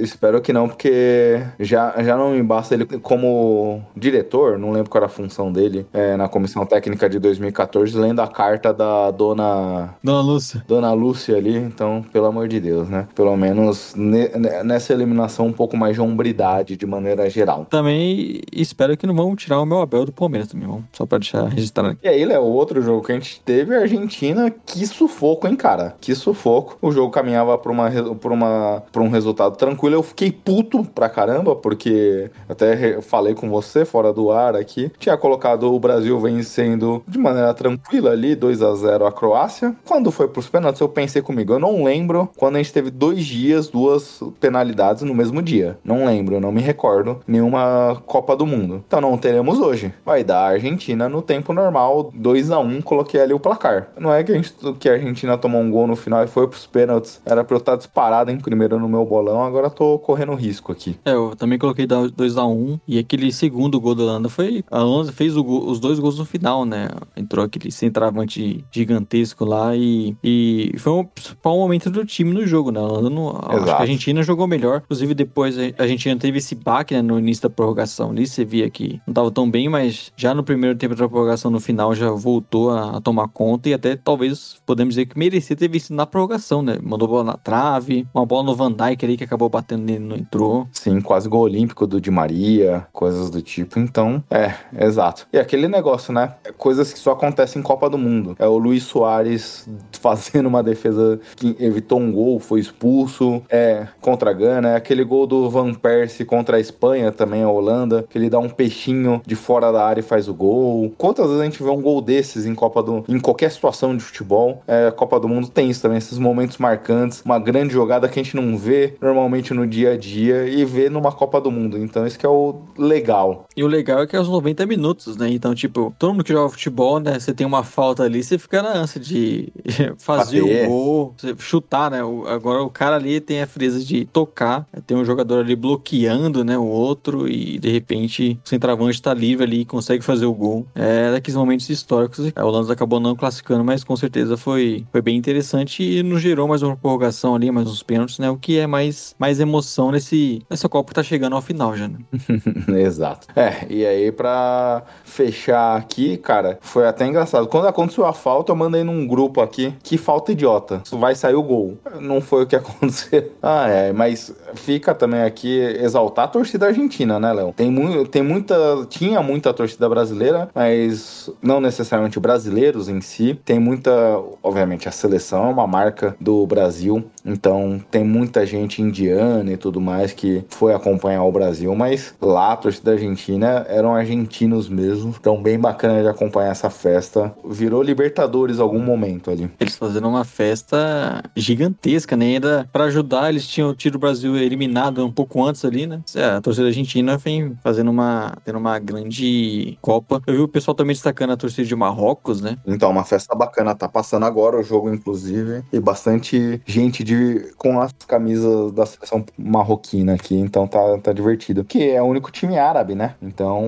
houve também os países, os torcedores da região Sim, e fica o destaque e aproveitar também aquilo, né? A gente falou tanto, a gente falou hoje do LeBron, né? Do Kevin Durant. Messi, né? Aquele passe ali, aquela, aquele primeiro gol absurdo e tá fazendo mais uma grande Copa. Eu até diria que pra mim essa é a melhor Copa do Messi, até melhor que a 2014. Embora ali naquela fase de grupos 2014 ele tenha carregado a Argentina, né? Mas pra mim aqui tá no, no mais alto nível e vamos ver até onde chega, né? Eu tô com a sensação que essa Copa aí tem uma historinha de Argentina, viu? Veremos, Léo, veremos. É, mais ou menos isso, né? É Vamos isso. lá, porque já tá rolando agora Portugal e Marrocos. Eu quero, quero acompanhar o jogo. E é isso, agradecer aos nossos ouvintes que estão aí há duas horas nos ouvindo. Semana que vem estaremos de volta. Ainda vamos definir os assuntos, mas falaremos de mais times e mais assuntos sobre NBA. Exato, Léo. Até semana que vem. Um abraço e tchau, tchau. Até semana que vem, um grande abraço e tchau, tchau.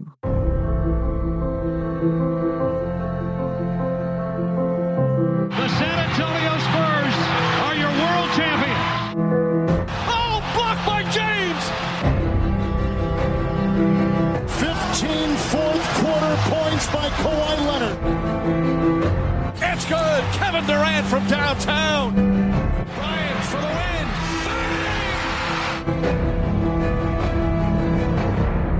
What a perfect ending to a historic day.